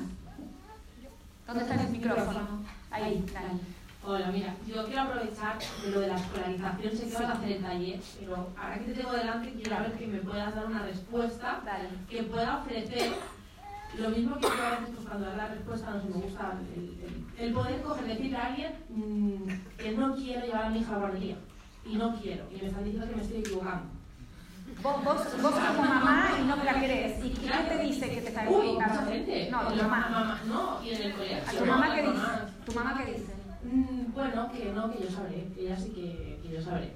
Pero mm, en el colegio en el colegio, ah, vaya a la guardería. No, no voy a la guardería. Porque vos tenés otro niño que se va a la escuela. Sí. y fue a la guardería. Y no quiero que pase por lo mismo que pasó mi hijo, que estuvo llorando dos años, pero ahora por trabajo. Y luego en el colegio sigue llorando. O sea, claro. que sí que es verdad que a lo mejor no tiene por qué llorar no llorar, pero estoy en casa, quiero estar con mi hija. Claro. Y mm, ya, pero es que lo va a aprender a compartir, lo va a aprender a no sé qué. Bueno, pues su hermano, no sé, y quiero algo para poder decir. Ah, vos querés, vos querés una frase. Esa también tiene una.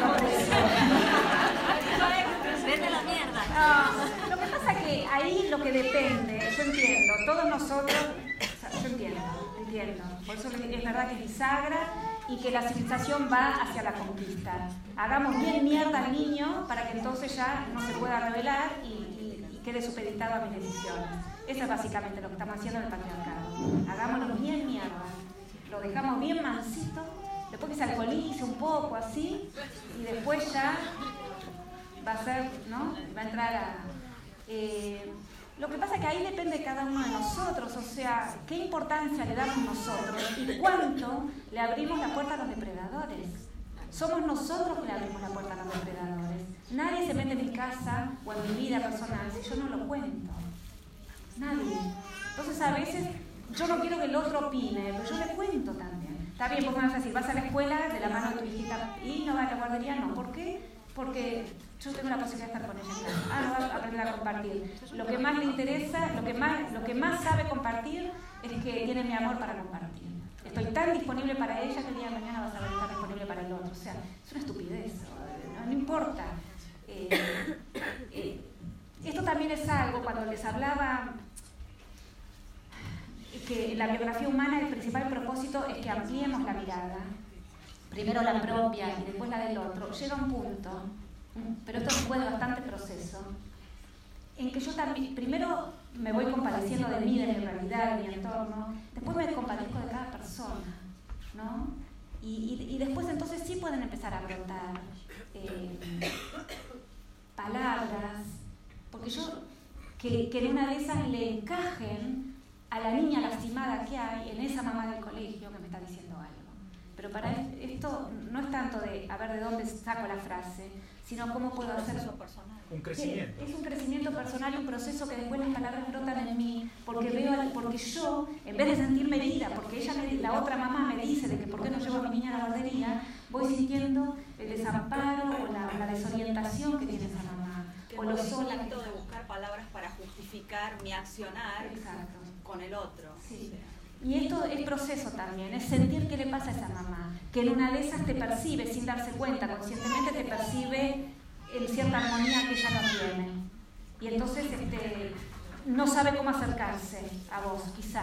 Y la manera de acercarse es preguntarte por qué eh, no llevas a la niña a la guardería. En fin, siempre cada, lo que aparenta, siempre si abrimos un poco, la apariencia es diferente a lo que de verdad está pasando en la escena completa.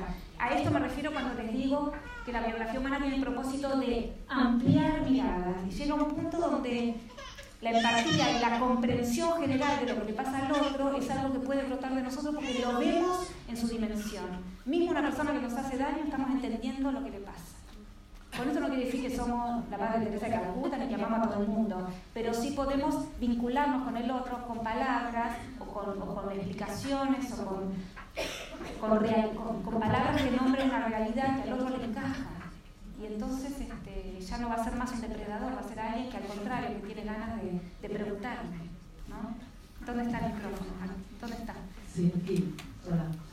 Eh, quería contestar a quería contestarte también desde experiencia personal, pero es verdad que el enfoque que le has dado tú me gustó mucho de, de ver la realidad de la persona que, que ves como que te está atacando.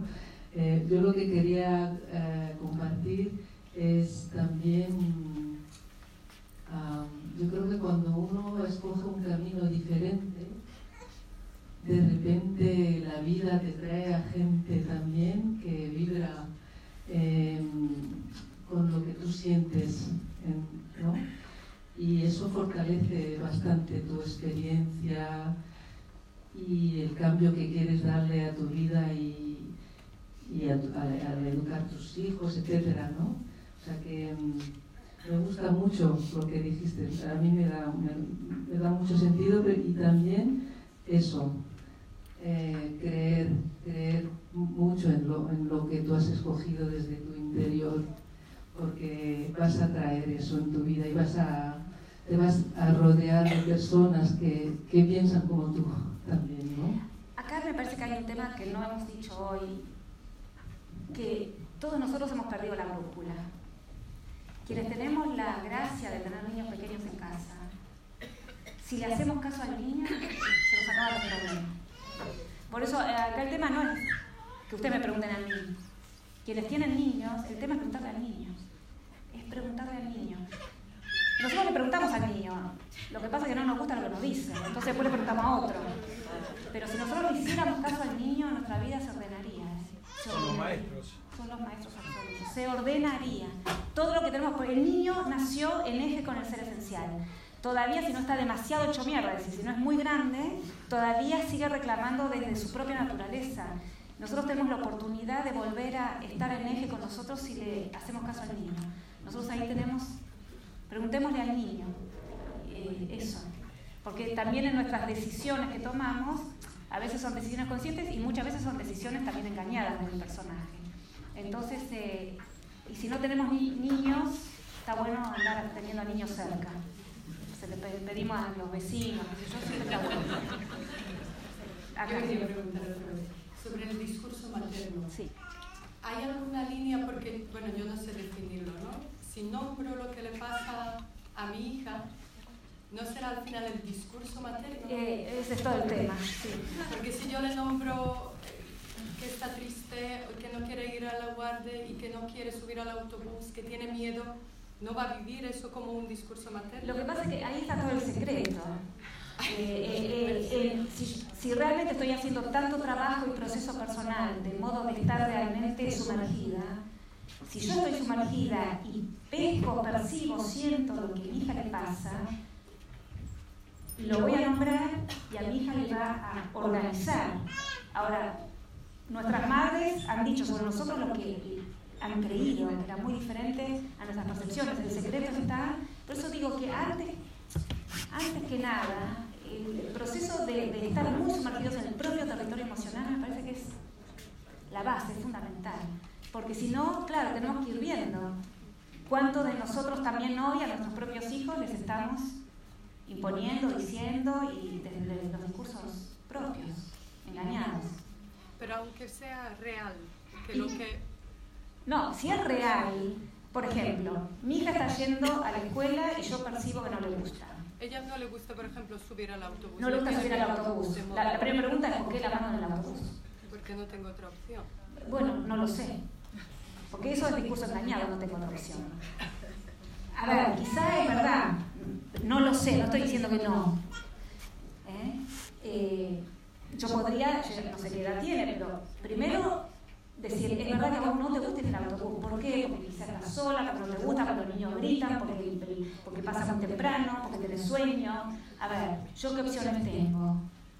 Una del discurso engañado es no tengo opción. El no tengo opción es bien del engaño. De esas cosas rígidas de hay una opción. ¿Quién lo dijo mamá? Las cosas son así. ¿Eh? Ahí tenemos que mirar en la ¿Por qué? Porque te lo digo yo. porque te lo digo yo. Entonces, sí, muchos de nosotros venimos de lugares tan rígidos y autoritarios donde a nosotros no se nos ocurre otra opción. Pero no sé si es verdad que no hay otra opción. A mí no se me ocurre. Yo podría llegar con mi hijo a decirle, no se me ocurre qué otra opción a tener. Sería muy interesante a decirle, no hay otra opción. Porque si le digo, no se me ocurre otra opción, seguro que el chico tiene cinco opciones diferentes. Entonces, eso es escuchar al niño. Porque ven cómo se, nos cuela. Una cosa es nombrar lo que le pasa, pero lo dictamino es, pero no hay otra opción. Ese es el discurso engañado. Siempre hay opciones. Que después de mirar todas las opciones, definamos juntos que al final, dentro de las opciones que había, al final la, la mejor opción es esa. Bueno, puede ser. O sea, a veces tenemos realidades muy difíciles.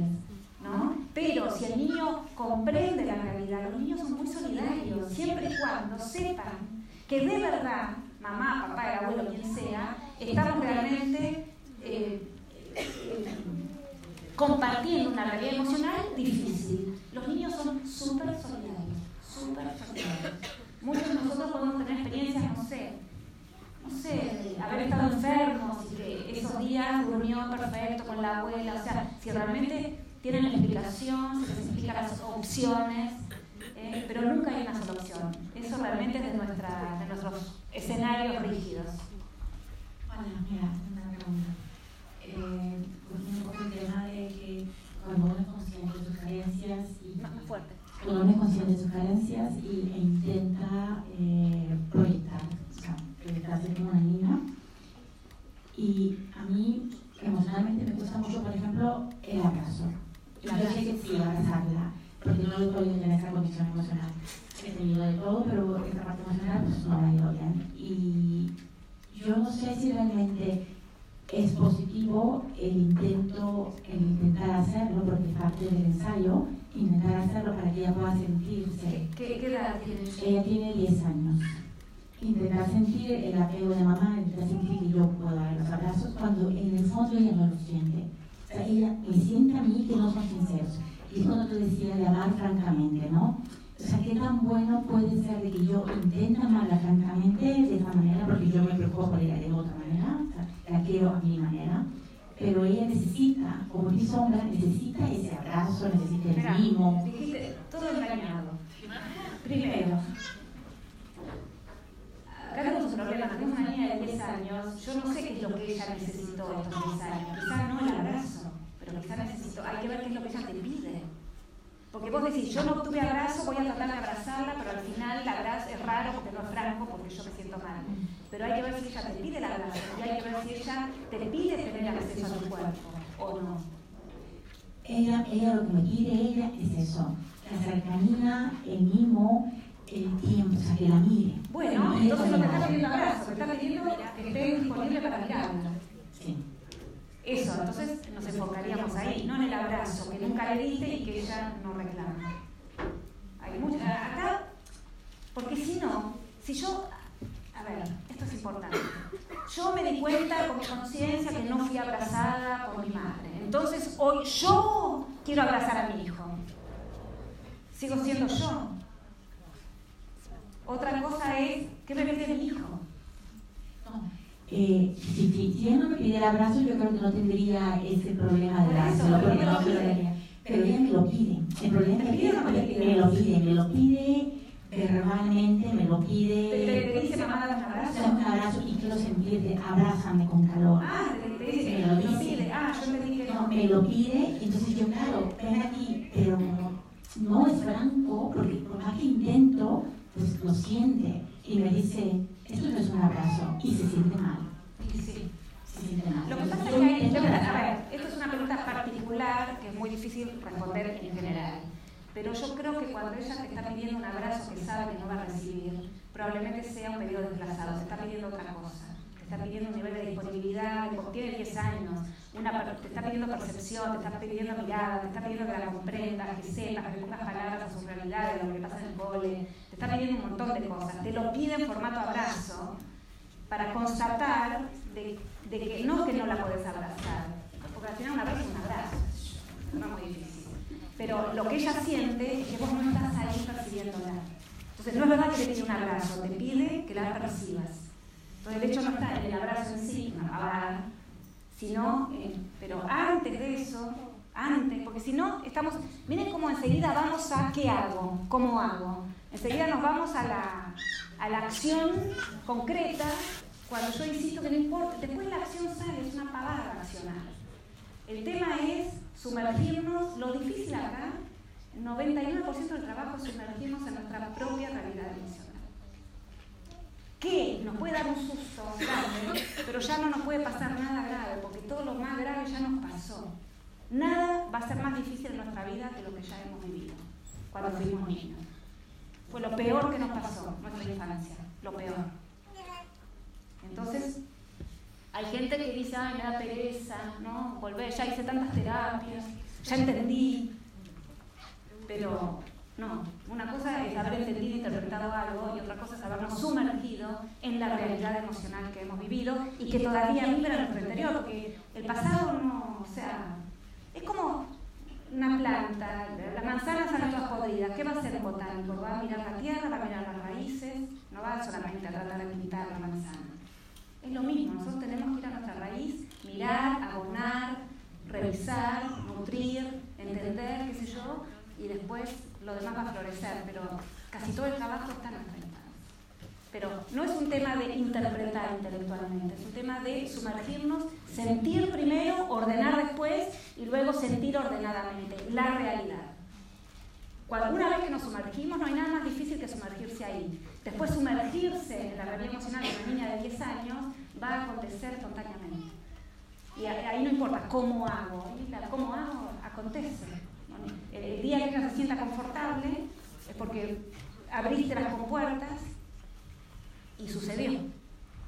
El tema es abrir la compuerta, que las tenemos cerradas con siete llaves. ¿Por qué? Porque dolió mucho. Es verdad que dolió mucho.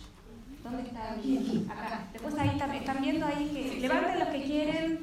Bueno, tengo el orden, ¿eh? Ah, ¿tenés el orden? Oh, ¿Tenés el orden? Dale, dale. Eh, hay varias intervenciones que me han, me han sugerido antes como de lo que decías del discurso de esa herida que se, que se marca en la primera infancia, ¿no? de 0 a 7 años, donde están ahí todos esos condicionamientos. Y esa energía que, que el niño tiene, ¿no? que inspira amor, ternura, ese tejido tan delicado, eh, me sugería una pregunta, ¿y se puede trascender, es decir, de adulto, haciendo conciencia, eh, cuando comentabas antes la disponibilidad hacia el otro, no ya de adulto, pero si tú das al otro y recibes del otro, esa herida, de alguna manera, hace que se restablezca ese tejido, o no, de infancia dañado. ¿Me explico? Sí, vos sabés que yo creo que no es indispensable que el otro también me dé. Bueno, en la interacción, a tu maldad, ¿no? Y, y sentir y empatizar con el otro ya de vida adulta, puedes, eh, con los niños, eh, puedes eh, subsanar o restablecer ese tejido que se lastimó. Esa es mi pregunta, ¿eh? sí. Vale. Que trascender la herida. Yo quiero creer y creo y siento que se puede trascender esa herida. No siempre llenar ese... Yo quiero creer también, pero sucede poco. Perdón que. Yo Claro. también quiero creer, pero en mi casuística sucede poco. Muy pocas veces he visto a personas que digan eh, mi herida está restablecida. Pero sucede es que yo trabajo con familias y con niños y veo que a veces sucede. Ah, y entonces, ¿Con qué nivel de intimidad? Porque a veces nosotros también en nuestros trabajos vemos. A ver, miren, yo tengo un problema y es que yo tengo un sistema de supervisión. Yo me paso la mayor parte de los días en mi ordenador leyendo los informes de las agresiones de la violación humana de mi equipo. Leo un promedio de 50 informes por día, en serio. Sábados y domingos también. Yo tengo un nivel de casuística no tiene nadie en el mundo. Por el sistema que, o sea, cada vez que una persona en mi equipo atiende a alguien, escribe un informe, ese informe lo supervisa una compañera y después lo superviso yo. Para, la gente no tiene idea del nivel de trabajo, de pensamiento, de reflexión y de, de- y de trabajo conjunto que tenemos por cada atención. En serio. Ahora, entonces, ¿cuál es el tema? Que yo lo que les transmito es la realidad íntima de muchas miles de personas a lo largo de muchos años. Si fuera por mí yo les contaría otras cosas, pero no puedo más que contar la realidad real. Entonces, he visto pocas veces que las personas que hacen procesos muy importantes me digan estoy restablecida de mi vida. Lo que sí veo es que muchas personas, muchas, no todas, que se meten muy a fondo en sus VHs, empiezan a comprenderse más y a comprender amorosamente a su entorno.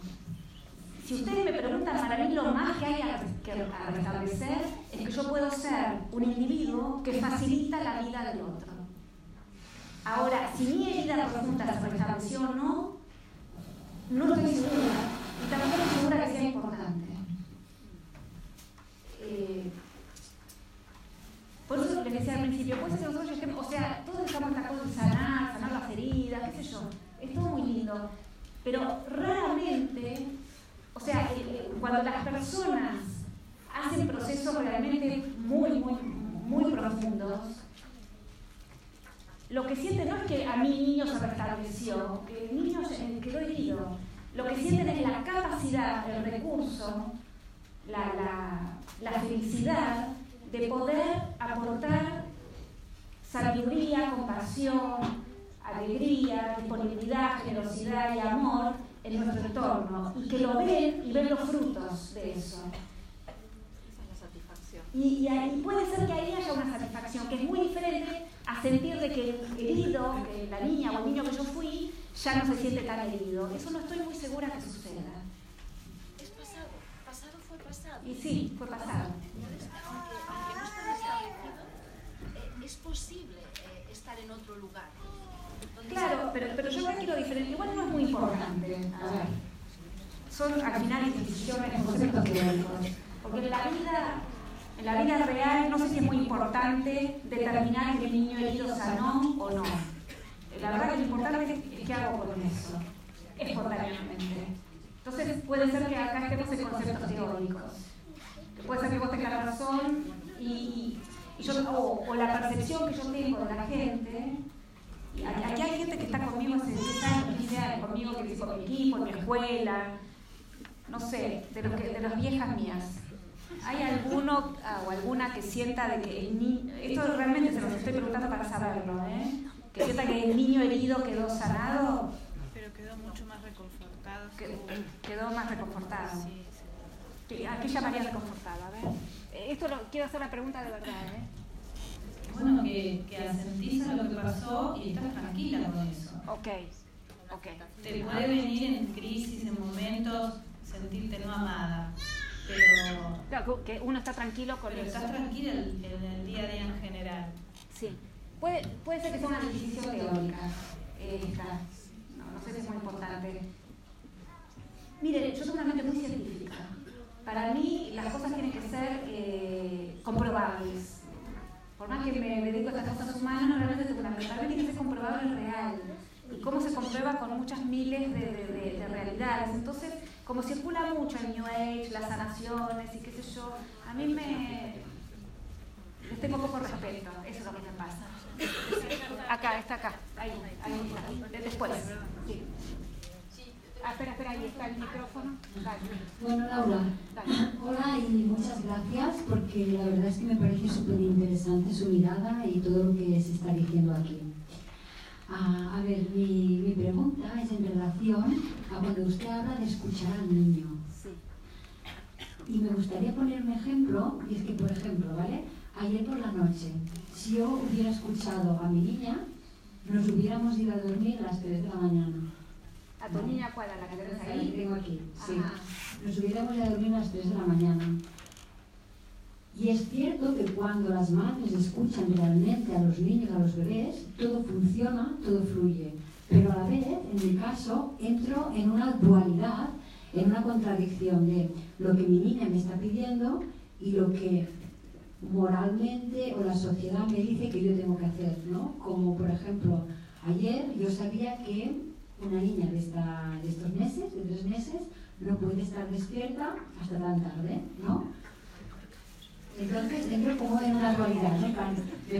Nos ponemos como, cuestionamos a uno, a, a uno mismo, lo estoy haciendo bien, no lo estoy haciendo bien. ¿cuánto tienes? Tres meses. Tres meses. Ok, es tu primera. Sí, sí. Está maravillosa ahí, perfecta. Claro, ¿dónde duerme? Conmigo. Ah, y a la mañana, a las 3 de la mañana se despertó, estaba despierta. Ah, no, no, no, no quería dormir, estaba de juerga, quería jugar y tal. Entonces yo, escuchando al niño, me la hubiera llevado a jugar, al comedor, tal, tal. Pero por otro lado digo, no, tengo que intentar calmarla, hacerla dormir, ¿no? Y es como una, una dualidad, una contradicción, ¿no? Entre lo que yo pienso que ella quiere y lo que debería de ser. ¿Qué debería ser? No tengo mínima idea. Lo, único que sé es que una bebé de tres meses todavía duerme muchas veces en el día, duerme muchas veces en el día, eh, perdón, duerme y se despierta muchas veces de día, duerme y se despierta muchas veces de noche.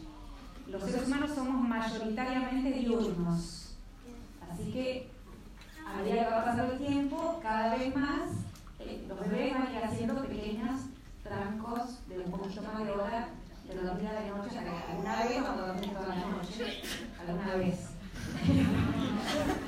Eh, nada, se va regulando, o sea, el sueño, la vigilia, el hambre, la saciedad, eh, se va regulando.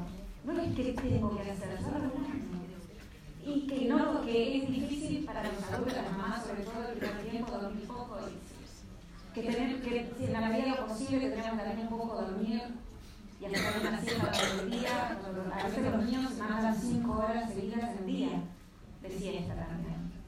Sí, sobre todo el tema del sueño sí que, sí que es cierto, ¿no? Y que tal, pero también mi comentario iba un poco más enfocado en el aspecto de, y también lo que decía la compañera del tema de la guardería, lo que uno cree que su niño quiere y lo que la sociedad le dice o le confronta, ¿no? La sociedad es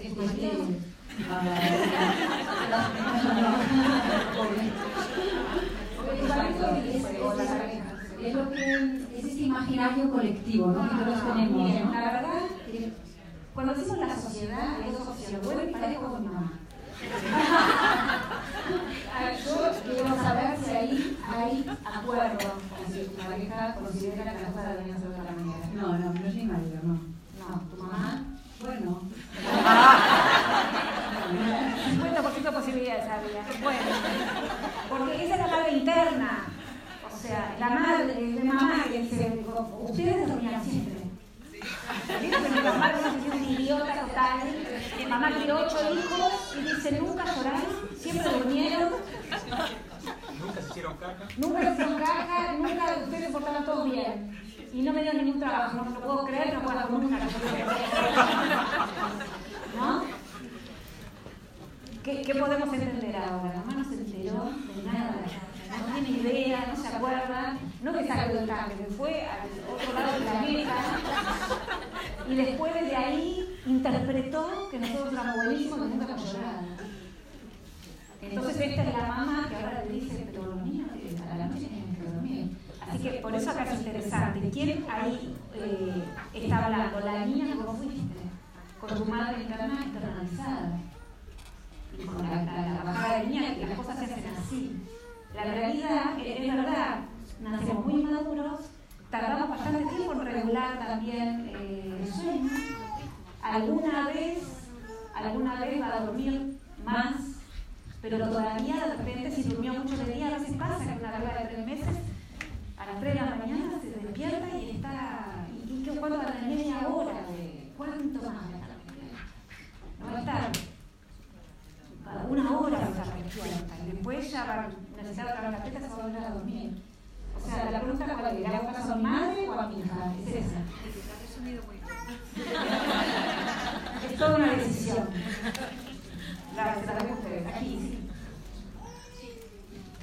Tenía una pregunta en relación al camino que hacemos para tomar.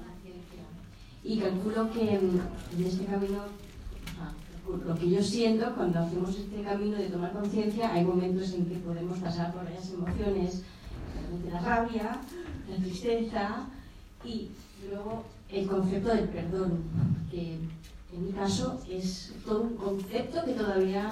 Que. Y no, justamente, a veces digo que me gustaría hacer una charla sobre el perdón para entenderlo. Ah, Les estoy de ¿A con la rabia. ¿A quién necesita perdonar? ¿A tu mamá? Eh, por ejemplo, aunque eh, le puedo tener momentos de, pero a mí, de, de- de entenderla, de saber dónde viene, de intelectualizarlo todo, y de saber y de sentir el cariño, pero de repente puedes haber relatos de ah, me enfada y luego perdonar. Ah, este, este el concepto de perdonar. No he leído tus libros y no, no sigue No, la verdad que el tema del perdón no nada. Porque a decir una cosa, ¿quién es uno para perdonar? O sea, lo que tenemos que hacer es comprender. Comprender. Por eso les hablo mucho de de Es el libro, de momento. Ok, bueno. Perdón eh, va ligado a la culpa, ¿no? eh, eh, sí, el perdón y la culpa van a ir. es- Sí. No, a, ver, perdón y culpa son dos conceptos que yo no los entiendo. Puede porque soy judía. Entonces, no. No, no los entiendo. Soy judía, ¿se entiende eso? Eh, ¿Hay judíos acá? No muchos, ¿no? En Argentina hay muchos judíos. Y eh, como no fui criada en los conceptos cristianos, eh, el, el- perdón y el- la culpa son dos conceptos que honestamente no los, no entiendo. No, no los entiendo yo.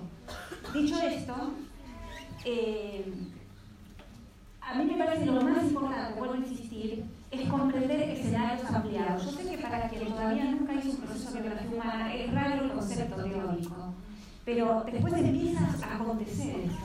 Empiezo como ampliar, mirar, mirar, y después entiendo, entiendo que yo entienda lo que a mí me pasó cuando fui niña y poder entender a mi mamá y la niñez de mi mamá, la, la infancia porquería que mi mamá. Eso no invalida que yo la pasé muy mal. Ni la culpo a mi mamá, ni la perdono a mi mamá. Esto es la realidad transgeneracional en la que estamos. Entonces yo la comprendo. Ni culpo, ni juzgo, ni perdono, ni nada. Comprendo, es algo diferente. Mamá hizo lo mejor que pudo dentro de su y de su conciencia o no conciencia, su represión, su autoritarismo, lo que sea. Hizo eso. Ok, yo tengo que entender qué me pasó a mí con esa mamá que me tocó. Bien, lo entiendo. ¿Qué hice yo después con todo esto? ¿Qué me pasó primero? ¿Qué hice yo? Después no, ya está. ¿Qué hice yo? Lo, lo- lo más duro es comprender qué hice y qué sigo haciendo. Inclusive en la relación con nuestras madres.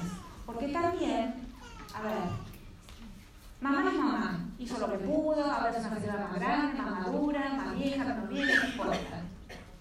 Si yo estoy en un trabajo de conciencia, también voy a tener que revisar eh, yo, yo hasta ahora tenía el vínculo con mi mamá que mi mamá estableció, pero cuando somos adultas, una, una mujer, un hombre adulto puede también establecer un nuevo vínculo con esa señora que es mamá. El concepto de mamá, yo a mamá la necesitaba en su rol maternante cuando fui niña o niño. Ahora me vinculo de adulto a adulto. Es diferente. Ahora, como en cualquier relación de amistad o de pareja, yo, por supuesto que a veces hay acuerdos y a veces hay desacuerdos. Yo puedo generar nuevos acuerdos. Algo que es muy eh, común. Por ejemplo, soy una mujer, tengo hijos. Me hago una fantasía de cómo a mí me gustaría que mi mamá me atienda a mí o atienda a mis hijos. Y esa fantasía no tiene ninguna relación con la realidad que yo siempre me pasé, por ejemplo, cuidando yo a mi mamá. Si yo no comprendo eso, ¿de dónde voy a pretender que mi mamá me cuide a mí o cuide a mis hijos? Por eso siempre que no es un tema de voluntad. No es un tema de voluntad. Ahora, si yo comprendo que mi mamá, que viene de una infancia horrible, que se la pasó siendo víctima de no sé, de todo, y que hasta el día de hoy en la queja caminando, yo como mí voy a, poder establecer con mayor conciencia ciertas, ciertas cosas. Primero, no le voy a poder a mi mamá pedir que me cuide. Ahora, en una de esas, tengo que decidir, no solamente no pedir que me cuide, sino en una de esas, comprender que mi mamá, es muy buena, muy amorosa, yo la quiero mucho, es la principal depredadora hacia mí y hacia mis hijos en este momento de mi maternidad. Estas son decisiones que yo puedo tomar independientemente del amor que tengo por mi mamá, porque soy consciente de la realidad ampliada. Si yo no soy consciente, le sigo abriendo las puertas a mi mamá, mi mamá eh, maltrata a mis hijos, me maltrata a mí, eh, le da Coca-Cola cuando yo no le quiero dar Coca-Cola, etc. ¿no? Y entonces, eh, y uno queda, en el caso muchas de las mujeres, infantilizada todavía, perpetuando el vínculo con mamá, el mismo que mamá estableció cuando yo era niña, pero ahora tengo 40 años. Por eso es tan importante comprender la realidad emocional, porque comprendiendo puedo tomar decisiones conscientes. Si no las comprendo, tomo decisiones no conscientes. Entonces sigo pretendiendo una realidad, entonces la perdono. ¿La perdona de qué? importa la perdona? La mamá hizo lo que puso. Pero no es un tema de perdón, es un tema de comprender cómo era el escenario, qué, pudimos, qué hizo mi mamá, qué hice yo, pero ahora que soy adulta, ¿qué puedo hacer con ese escenario que llevamos a cuestas? Ahora los adultos, en relación a nuestros padres, mamá, papá, el tío, el abuelo, cuando somos adultos nosotros podemos modificar el vínculo. Ustedes me van a decir, bueno, pero mamá quiere seguir teniendo el mismo vínculo. Muy bien, hasta puedo salir del vínculo si es depredatorio para mí. Cuando yo era niño, yo no podía decidir salir del vínculo porque era niño. O niña, mi mamá, mi papá, eran los que me miraban. Eh, pero cualquier decisión que tomemos, que no importa si es buena, mala, correcta, incorrecta, si es lo más eh, consciente posible para mejorar mi realidad emocional y la realidad de que yo me tengo que... Eh, ahí, perdón, para mí no, no, sé, es raro, para mí no tiene razón de ser. Yo sé que hay muchas terapias de perdón también. Yo les quiero contar una cosa, cada vez que aparecen terapias yo las hago, a ver qué, qué hacen. Y hay, a veces encuentro algunas cosas interesantes y otras realmente no interesan para nada. Que que nos eh, perpetúan en lugares engañados, infantiles. Te desvían del punto importante. Sí, sí, completamente. ¿Qué más? ¿Dónde está el micrófono? Miren que acá hay otras el, otro, el otro día en una conversación unos cuantos hombres y mujeres, eh, salió un poco como el tema de género, sí.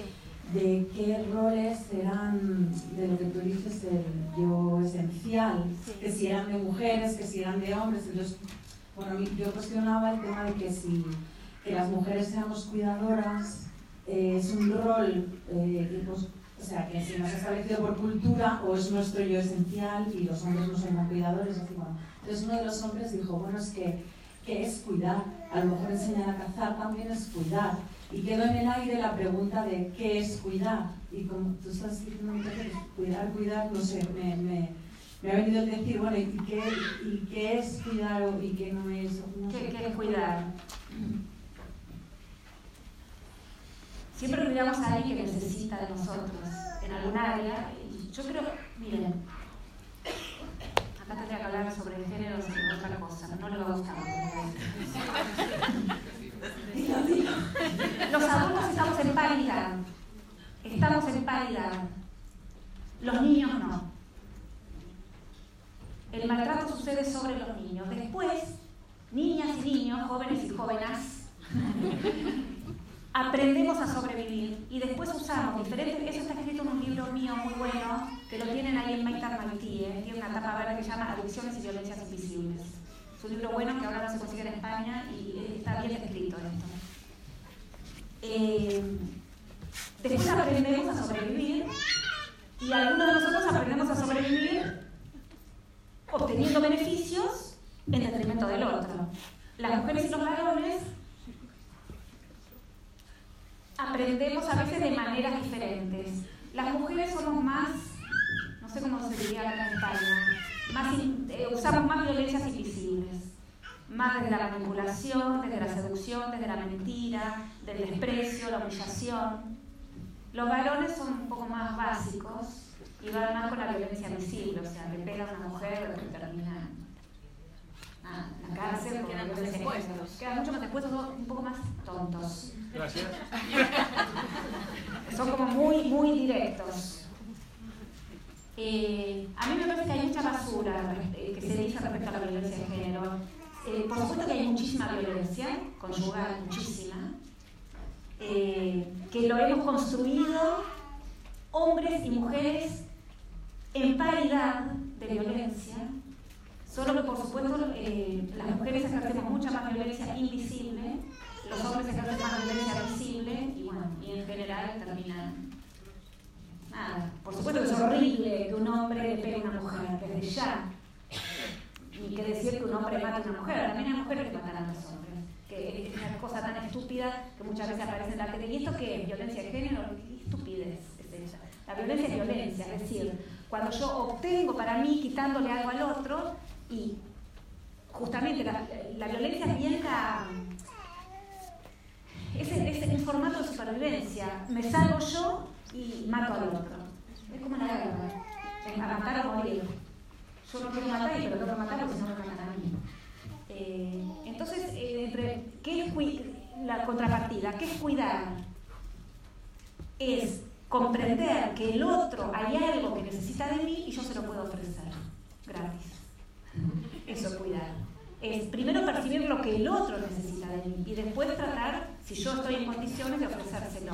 Por supuesto que los varones cuidan de algunas maneras, cuidan porque a veces trabajan porque nosotros tenemos hijos, este, no sé, cu- cuidan de diferentes maneras, a veces más dinero, a veces no, a veces somos las mujeres quienes traemos más dinero, cuidan de diferentes maneras o descuidan de diferentes maneras por las infancias que hemos tenido. Y las mujeres cuidamos a veces y también descuidamos, violentamos, humillamos, despreciamos, ninguneamos de diferentes maneras. Y en este sentido, eh, la, la violen- la supuesta violencia de género, que me parece que es un engaño colectivo, va a terminar cuando las mujeres también asumamos las maneras, primero, las violencias que han ejercido sobre nosotras cuando fuimos niñas, lo mismo con nuestras parejas, venimos de los mismos escenarios. Y cuando comprendamos cómo hemos aprendido a sobrevivir y cómo usamos diferentes modelos de violencia y construimos los acuerdos amorosos en base a cómo lo robo al otro, y cómo, o sea, cómo no lo cuido al otro y cómo obtengo del otro lo que necesito, lo que mi niña herida aún necesita, y lo mismo que el varón intenta obtener de la relación lo que su niño herido necesita. O sea, ahí, eh, o sea, la pregunta que usted está diciendo nos lleva a otro tema, no lo voy a desarrollar todo porque es un tema larguísimo, pero está muy descrito en este libro, que es cómo cada uno de nosotros ejercemos violencia cuando somos adultos inconscientemente para salvarnos de la violencia recibida cuando fuimos niños, incluso si mamá o papá no nos pegó. Eh, por eso hablo bastante de todas las formas de violencia invisible. Y, y por otro lado, como venimos de diversos niveles de violencia, desamparo, desamor, después cuando- el amor, cuando nos emparejamos, lo entendemos con bastantes cuotas y con adrenalina y con cuotas de violencia altas. Porque, porque a ver, es esto, nos emparejamos, las mujeres que nos creemos no violentas, nos emparejamos con un hombre violento, después, bueno, llegó la escalada, nos vamos a una casa de refugio que yo, después nos emparejamos con otro igual, o volvemos al mismo. Quienes trabajamos en hogares para mujeres que yo sabemos que las mujeres volvemos con el mismo tipo. ¿Por qué? Por- porque estamos emparejados ahí en... eh, por- porque mismo en el amor violento hay algunos momentos en los que obtenemos un caudal de promesa o de amor o de incondicionalidad que el otro me dice que yo lo necesito como, ah, como el aire que respiro. Entonces, por ese cachito de incondicionalidad, cuando yo te amo con locura y doy la vida por vos, por ejemplo, después de una buena paliza, es, claro, la- viene la paliza, pero después de la paliza viene el arrepentimiento. El arrepentimiento, el arrepentimiento del varón es algo que una mujer, niña, desamparada, no está dispuesta a perderse. Hay que tener arrodillado a un hombre, Al león. eh, sí, ofreciéndome todo por amor. Eso es muy difícil de abandonar. Entonces vuelvo una y otra vez. En fin, esto lo he dicho muy, muy reducido, pero en el libro está descrito todos estos. A a mí, en general, yo creo que hombres y mujeres estamos en igualdad de condiciones, ¿eh? en igualdad. Las mujeres ejercemos mucha más violencia, somos mucho más sutiles, más inteligentes, eh, una inteligencia más emocional, ejercemos muchísimo más violencia que los varones. Por otro lado, como somos las mujeres quienes manejamos los hilos del territorio emocional en casa, yo estoy segura que somos las mujeres quienes podemos realmente hacer una revolución amorosa. Los varones nos podrán acompañar. Los varones en principio se adecúan mucho a los movimientos de las mujeres. Si las mujeres somos unas bestias, el tipo va a ser. Si las mujeres empezamos un recorrido amoroso, los, los varones se van a sentir también más amados y acompañan los recorridos amorosos. Los varones acompañan los movimientos de las mujeres si se sienten incluidos y si el movimiento es verdadero. O sea, si una mujer levanta la bandera, esto de paso se lo digo, levanto la bandera, la voy a manchado. Me cagaron a mí y cagaron a todos. Entonces el varón no entiende nada porque no se siente ni más respetado, ni más querido, ni más atendido, ni más comprendido, ni nada. Ahora, cuando una mujer en este caso está haciendo un proceso personal y empieza a compadecerse de sí misma y de su marido y de los hijos y de los padres, de los hermanos, de los vecinos y, empezamos a tener acá una, una familia con una, con una rutina más comprensiva, más amorosa, más dedicada, más cuidada, los varones acompañan. Por eso yo sé que las mujeres tenemos acá la... Esa es la verdadera revolución, esa es la, revolución emocional. Esto, y doy fe, ¿eh?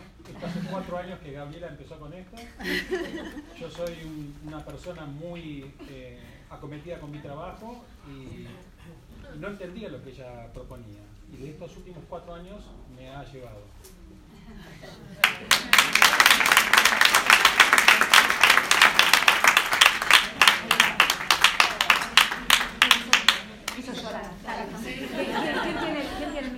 Hola, Laura. Em, bueno, recién cuando preguntaste si alguien había sentido todo en su, en su infancia, si se había sentido contenido, yo casi levanto la mano, pero cuando vi que nadie la levantaba, me quería ir. Soy la única desubicada, pero realmente lo sentí. Sentí y lo sigo sintiendo y bueno, no sé si mi madre era de otro planeta, pero logré sentirlo. El tema es que somos tres hermanos y dos, se ve que estuvimos en, la misma, en el mismo cuenquito con mamá, porque mi hermana no hay manera. Hace 15 años que lleva haciendo terapia y parece que hubiera crecido en otro escenario, porque yo no la comprendo. No, la menor. Yo soy ya, ahora, bueno, yo primero aclaro que fui invitada aquí. Tengo una amiga que es admiradora tuya y sabía que estaban aquí, bueno, le regalo de cumpleaños me invitó. Y al principio decía, ¿qué coño hago yo aquí? Si es que yo no pinto nada con toda esta gente que tiene tantos problemas, yo no los tengo. Pero bueno, escuchando, eh, suena ideal la relación de madre, hijo, muy, muy ideal. Pero ¿qué pasa cuando hay dos individuos madurando en distinto tiempo? Porque claro, mi maduración tal vez fue la misma que la de mi hermano porque nos llevamos poco. Pero la otra. Bueno, espera, déjame decirte algo. Dale. ¿Quién es mi amiga? No te lo voy a decir. Yo no le digo nada a nadie hasta que yo no demuestre lo contrario. Porque soy detective. Yo primero busco. Yo primero busco. Una vez que encuentro, ahí respondo. En tu caso, no sé primero, al principio, no, no, no digo que no estés diciendo la verdad. Yo estoy diciendo, yo no veo nada hasta que yo no demuestro lo contrario. Sospecho que estás tan identificada con tu madre y tan metida. ¿Eh? No, no lo creo, pero no, bueno, no importa. así me siento. No importa. Muy identificada, eh, probablemente identificada y probablemente atendiendo a madre, o sea, identificada, que es probable, es probable, esto no voy a contestar en particular, voy a contestar en general porque tendría que hacer toda tu biografía humana para saber. Lo que te quiero decir es que a veces hay niños que estamos, a ver, esto lo llamo, voy a decir algunas palabras fuertes. Voy a volver a decir, no sé si te estoy contestando a vos, pero no te conozco, pero voy a usar lo que voy a decir para contestar en general Muchas veces, muchos de nosotros hemos sido criados para nutrir a nuestra madre. Esto se llama abuso emocional. En mi libro La biografía humana hay un, dibujo de la, una boca de cocodrilo y un niño adentro. Es muy frecuente. Cuando el niño está adentro del deseo de la madre, responde a la madre, la vivencia que podemos llegar a tener es calentita, es cierto confort. Podemos llegar a tener la sensación de que estamos bien, aquí adentro se está bien. Claro, estoy adentro de la boca, es lo mismo que adentro de la cueva. Entonces, adentro estoy bien, mamá siempre dijo que es mejor quedarse acá, que acá está bien y probablemente el mundo sea peligroso. ¿no?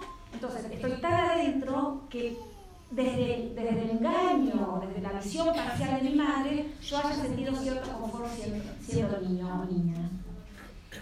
¿En, ¿En, qué momento podemos mirar? A ver, cuando uno hace una biografía humana vamos a dar cuenta. Muchas veces, por ejemplo, la, el, la persona, el individuo, tiene recuerdos muy patentes de mamá, de lo que le pasaba a mamá, de lo que le gustaba a mamá, de lo que sufría mamá, etc. Y uno tiene pocos recuerdos de sí mismo, salvo una sensación de confort. ¿Por qué? Porque el niño mira a mamá, está a mamá, nutre a mamá y está alineado con mamá. En la adolescencia es un problema porque hay un momento yo lo llamo el segundo nacimiento, hoy no hay tiempo de hablar sobre esto. Eh, esto está muy escrito en un libro que se va a publicar este año, se lo cuento el año que viene.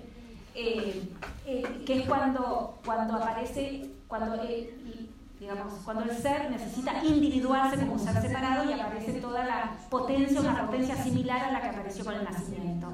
Deseo, vocación, atracción sexual, ganas de explorar el mundo, bueno, todo eso que los adultos decimos, uy, qué dolor de cabeza los adolescentes. El adolescente es cuando aparece todo esto. En esos momentos solemos confirmar que si eso no apareció con una potencia arrasadora, me quiero ir al Congo a trabajar con los niños, no sé qué, ¿no? Cuando no aparece eso, es la confirmación de que ese niño o niña ha estado en la cueva dentro del confort de mamá y probablemente mamá con una vida relativamente acotada donde, insisto, puede ser que el discurso engañado del niño crea sentirse confortable. Bueno, y después es probable que en la vida adulta se organice una vida laboral, vocacional, de pareja, lo que fuera, bastante parecido a lo que mamá considera, o a veces nos quedamos una vida como muy resguardando todavía a mamá, ¿no? Como que nuestra vida sea más o menos el vínculo, o que el vínculo con mamá ocupe una parte muy importante de nuestra vida.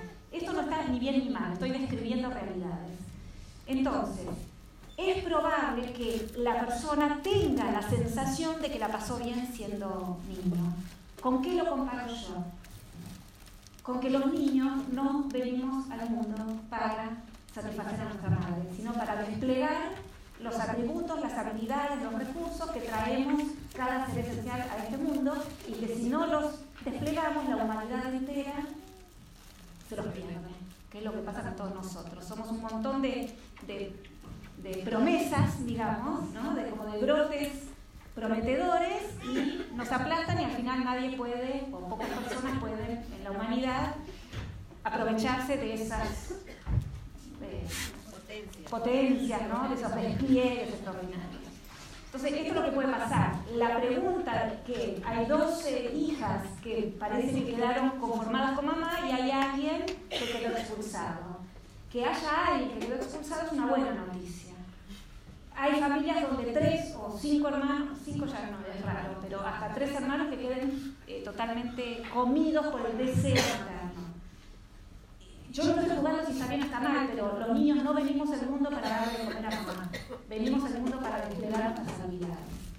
Eh, que haya ahí una hermana que haya quedado expulsada nos da juego a, un viajeador, a un profesional que trabaja con la biografía humana, nos da ahí una nueva perspectiva. Cuando hacemos biografías humanas, nosotros tenemos el punto de vista acotado de la persona que es el consultante, pero vamos agregando diferentes puntos de vista. Acá el más importante sería el del hermano que quedó expulsado, que tiene un punto de vista que es real, ¿no? Y que en una de esas nació en otro momento, la menor, dijiste, ¿no? Ya con la agarró con el caballo más cansado, mamá. Y en una de esas ya no, mamá no tuvo tanta fuerza para tomarlo para su propio beneficio, quedó un poco más afuera, pataleó más, pataleó más, y tanto pataleó que mamá no estuvo dispuesta. O él ve, o ese hijo es el que ve a la madre. Bueno, lo ve desde, otro, desde el lugar del exiliado también, tampoco lo ve, también está acotado ¿eh? el exiliado. El exiliado es el que asume libertad pero no obtiene ningún beneficio. ¿no? El desheredado, por ejemplo, el exiliado. Eh, pero y que eh, lo que ve es que ve más el desamparo, pero también lo ve desde un lugar aco- acotado, ¿no? es el que estar siempre afuera. Y después va a repetir estas situaciones de estar afuera, etc. Pero nada, yo sé que está bien el, ejemplo que estás dando. Lo que yo les quiero decir es que todos nosotros, la realidad que hemos vivido, la vivimos la mayoría de nosotros con cierto confort. Con cierto confort. ¿eh? Eh, muchos de nosotros podemos decir, bueno, mi mamá me pegaba, pero solo cuando me portaba mal, o sea, lo normal. Y también lo vivo con cierto confort. Y hoy le pego a mis hijos porque se portaban, o sea, no sé cómo decirlo. Para todos nosotros, la infancia es lo normal. Entonces, eh, la biografía humana ofrece una mirada por fuera del campo. Nosotros no jugamos bien o mal, sino que, insisto, lo comparamos con las expectativas que traía cada niño al nacer. Y en eso es nuestra única referencia, las expectativas que traíamos al nacer. No ni la forma de educar, ni cómo se cría, ni lo que está bien, ni lo que está mal. Bueno, seguimos. Aquí. Hola Laura, soy Carolina. Eh, gracias por estar aquí y gracias a todas también por estar aquí, escuchándonos. Eh, este gracias va también muy directo a vos porque la VH me salvó y me sigue salvando. ¿Con quién estás haciendo? Con Sabrina. Con Sabrina. Eh, de roces de locura, a veces como muy fuerte, como mami, como mujer y como mami. ¿no? Eh, el motivo por el cual me movió me vibró mucho venir eh, hoy aquí es sobre todo el título ¿no? de, de la charla, plan, Sí. dialoguemos con un mundo más solidario y más amable. Y es ahí donde a mí personalmente me, me gustaría indagar un poco más o que podamos compartir un poco más. Eh, me quedó resonando aquí mucho el tema somos una generación bisagra. El- el- tanto el concepto de somos una generación bisagra, así como somos los que, las que vamos a llevar a cabo la revolución amorosa. Creo que es una revolución amorosa que podemos eh, coger con fuerza eh, las mujeres. Estamos todavía, o, o lo, o lo que siento ¿no? un poco es, estamos todavía muy pegadas a ese discurso de culpa barra perdón, que creo que, que ha salido aquí, y tenemos mucho miedo en esa ampliación de foco que tanto está yendo a, a, a que vayamos, ¿no? Porque, y creo, no sé si de aquí es donde quiero que hablemos o, o si puedes arrojar un poco más de luz en este aspecto, porque siento que, que incluso las mujeres, ¿no? y me incluyo eh, como mujer en esto, eh, todavía nos cuesta mucho o seguimos pensando como muy aquí, en- este proceso mental. Eh, ¿Con qué personaje estás trabajando? Eh, yo, el caballo desbocado. Ah, Y, y estamos aquí, como mucho todavía, como muy aquí, y venga, va, incluso cuando venimos a charlas así, ¿no? Que son como tan nutritivas, por ejemplo, contigo, pero nos olvidamos como mucho de, de ese otro centro de, de, de vibración o de foco, que es ese sentir, que es ese útero. Ayer escuchaba Ay, Sara, no te había visto. Sara. Adiós.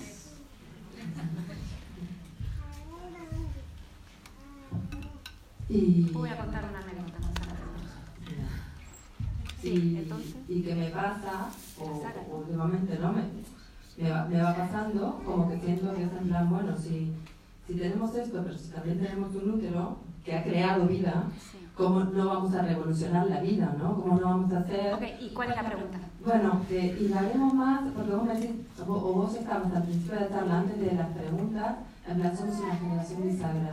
¿Qué es esta generación bisagra? O sea, para, para Laura Guzmán, ¿qué es esta generación bisagra que vaya más allá de, de la amplia, esa ampliación? Bueno, no, justamente, para mí eh, están naciendo niños todo el tiempo, es increíble, pero siguen fabricándose niños, no se sabe muy bien por qué, siguen naciendo niños.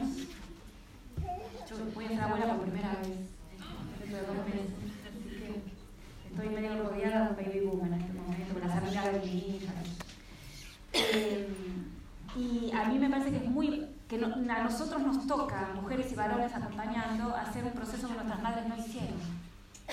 Yo propongo la biografía humana, a mí me parece buenísima la biografía humana, porque eh, ponemos realidad, realidad, realidad, no nos importan todas las interpretaciones.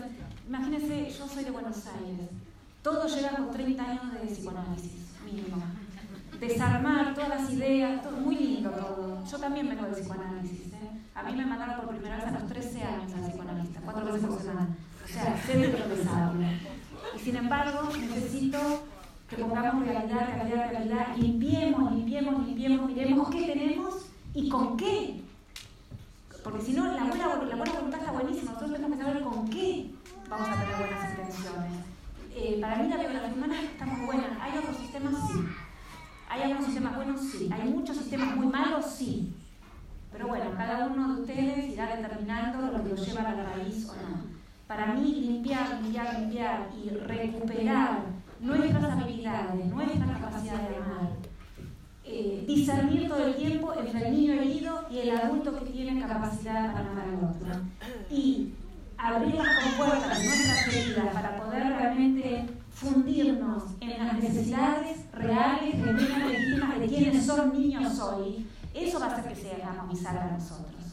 O sea, ¿qué esperamos? Que esos niños tengan siempre la sensación de que ante cualquier obstáculo, mi madre, mi padre, mi maestro va a estar ahí percibiendo y va a ordenar, no me va a decir lo que tengo que hacer, me va a acompañar a que yo pueda discernir, pueda ordenar, pueda probar, pueda volver, porque no pasa nada, porque voy a tener las espaldas descubiertas. Eso es lo que necesitamos para los niños hoy. Que frente a los obstáculos de la vida, a las pruebas, a las, qué sé yo, vayan, vuelvan y siempre tengan la sabiduría del adulto, lo posible mamá y papá, si fuera posible, si no alguien, ¿no? la sabiduría que diga, a ver, esto fue lo que pasó, esto no lo que vos pretendías, con esta realidad de tu amigo te encontraste, esta es la realidad de tu compañero de la escuela que está pegando, esta es la realidad de la a- apoyar a los niños a que ellos desde niños también comprendan su propia realidad y las realidades ampliadas de los niños con los que se vinculan. Y en esa compasión permanente, en ese amor permanente, en esa comprensión de sí mismo y del entorno, van a ir desplegando sus habilidades. ¿Y qué más decir? Que realmente los apoyemos en las habilidades que vamos percibiendo que van teniendo. ¿Qué decir, no? Que muchos de nosotros nos han dicho lo teníamos, muchos de nosotros llegamos a la adolescencia, no teníamos ni idea de lo que queríamos. ¿Por qué? Porque nos habían reprimido todo. Entonces, en ese sentido digo que bisagra. A mí no me importa mucho lo que hagamos nosotros con nuestra vida, pero quienes tenemos niños o adolescentes, quienes tenemos nietos, ojo, con los nietos también, si es nuestra hija o nuestra nuera, cómo podemos también apoyar a que nuestra hija o nuestra nuera pueda ir al fondo de su propia realidad emocional y después que ella decida qué es lo que va a hacer con ese niño, ¿no?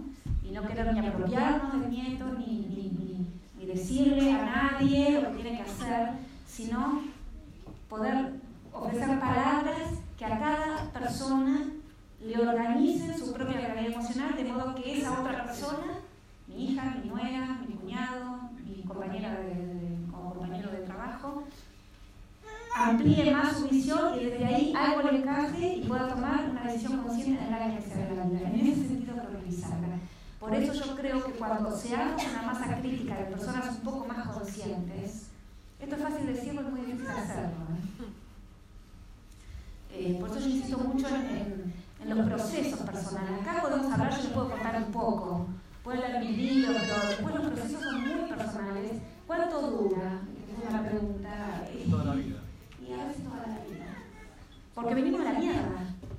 Pero eh, entonces el niño herido va a estar todo el tiempo eh, saliendo. Yo también, ¿eh? Eh, También yo tengo claro cuando mi lugar más vulnerable sale a esta altura, ¿no?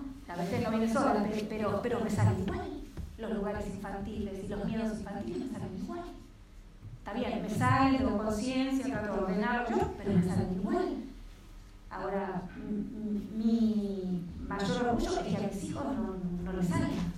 O sea, que, tengan un, nivel de, una, alegría, una conciencia, una... No sé cómo decir, que están tan en su propio eje, tan seguros de sí mismos, sin ningún miedo, o con muy pocos miedos, o tan, tan en lugares tan conscientes y son tan y no quiero hablar de mi en particular, pero con una generosidad emocional hacia el otro, que es lo que dije, ah, bueno, entonces ellos. Es para ellos, no es para mí. Eh, es, es, eso. Y realmente yo creo que las situaciones colectivas de mayor paz, armonía ecología, porque estamos cagando esto mal, o sea, dentro de poco no va a haber más mundo donde vivir, eh, depende de lo que hagamos en casa. Eh, todo lo que vemos en la calle, bueno, no sé en el caso, en la Argentina hay mucha más delincuencia, hay asesinatos, hay bueno, muchos robos, o sea, una violencia política terrible también. Pero la verdad es que son todos los niños peleando con la mano de la mamá, todo lo mismo, todo igual. Eh, y a mí me parece que realmente hay algo ahí que, que creo que es una revolución silenciosa adentro de casa y creo que las mujeres tenemos la llave, pero antes tenemos que hacer un trabajo. Y si no tenemos hijos, que no, no tenemos, bueno, está bueno que seamos abridores de puertas de mujeres y varones que tienen hijos y que lo podemos hacer desde lugares espontáneos, no sé, este, qué sé yo, yo, puedo ser un varón de 25 años que tengo a mi compañera en la oficina que acaba de tener un bebé y que simplemente yo al ser más consciente la acompaño a su casa y me quedo un rato después de la oficina porque está sola. Eso es ser alguien que estoy apoyando a favor de ese niño, una madre que se sienta con las espaldas más cubiertas y que no tiene pareja, o tiene una pareja que llega a las 10 de la noche, y yo me, soy un varón de 25 años que también me voy de juerga todos los días, pero dos veces por semana, si yo quiero hacer algo por la humanidad, lo voy a hacer. Puedo estar peleando en la calle una manifestación cualquiera, qué sé yo, o puedo estar acompañando a una mujer eh, que está en casa con su hijo. Yo creo que ese muchacho está haciendo la revolución ahí. Yo. Hay mil maneras de hacerlo en nuestra vida cotidiana. Seguimos. Pero más de lo que digo. ¿Algo más? ¿Qué?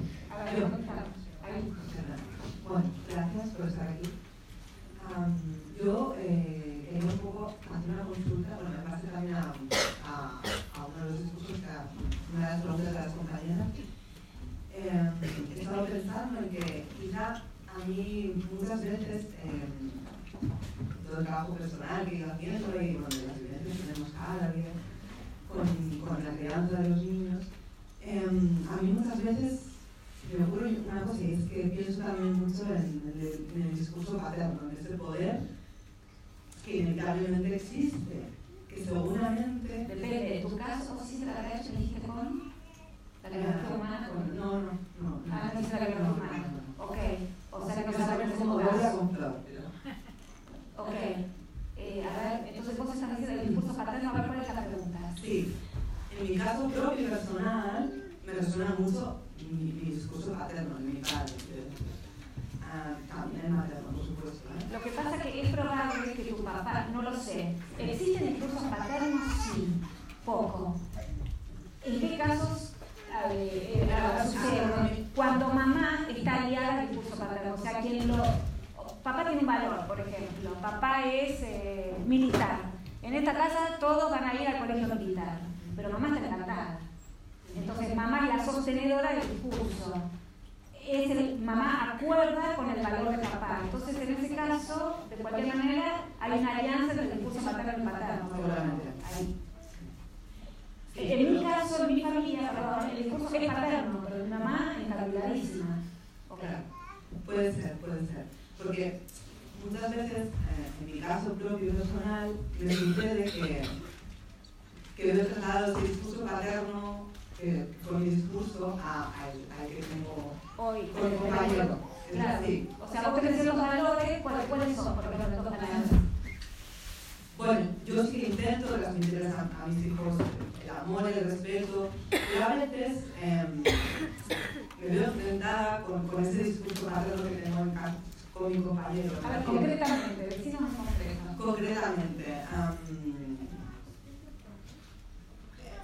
lo mismo las mujeres, ¿no? En nuestro caso ha sido una disputa de años, de constancia, el, el, el, el queriendo conectar yo con mis hijos y las necesidades de mi compañero, ¿no? Entonces, a ese nivel, por ejemplo, el discurso siempre ha sido el, nosotros tenemos que tener nuestro espacio, nuestra habitación. Es todo el discurso engañado, es todo engaño. A ver, vos querías dormir con tus hijos. Sí, sí. ¿Alguna vez lo dejaste a tu pareja tranquilo con el control remoto? Mando, con el mando tranquilo en la cama que te otro lado. Sí, sí. No. Porque a, a veces nosotros creemos que tenemos grandes discusiones y desacuerdos, pero las cosas de la vida es mucho más sencilla. O sea, esto, esto es la diferencia entre levantar banderas y tratar de realmente de acompasar y hacer el bien, que son dos cosas muy diferentes. Yo soy mujer, tengo un hijo, me leí algún libro de Woodman, González, qué sé yo, y quiero hacer colecho. Muy bien. Hago colecho. Por, hago colecho, ¿por qué? Porque siento y le quiero dar a mi bebé, que si no llora por la noche. Mi- ahora, ¿por qué no tomo en cuenta que mi marido necesita dormir en paz? ¿Por qué no me voy a ganando la platea masculina, eh, te digo. No, no, sí, sí. ¿Por, por qué no, si él no tiene que dar la teta, por qué no puede dormir en paz, tranquilo, y dormir toda la noche, que al día siguiente se va a trabajar? Yo estoy segura que si un varón duerme en paz y tiene el mando de la tele, no va a estar en desacuerdo con el colecho.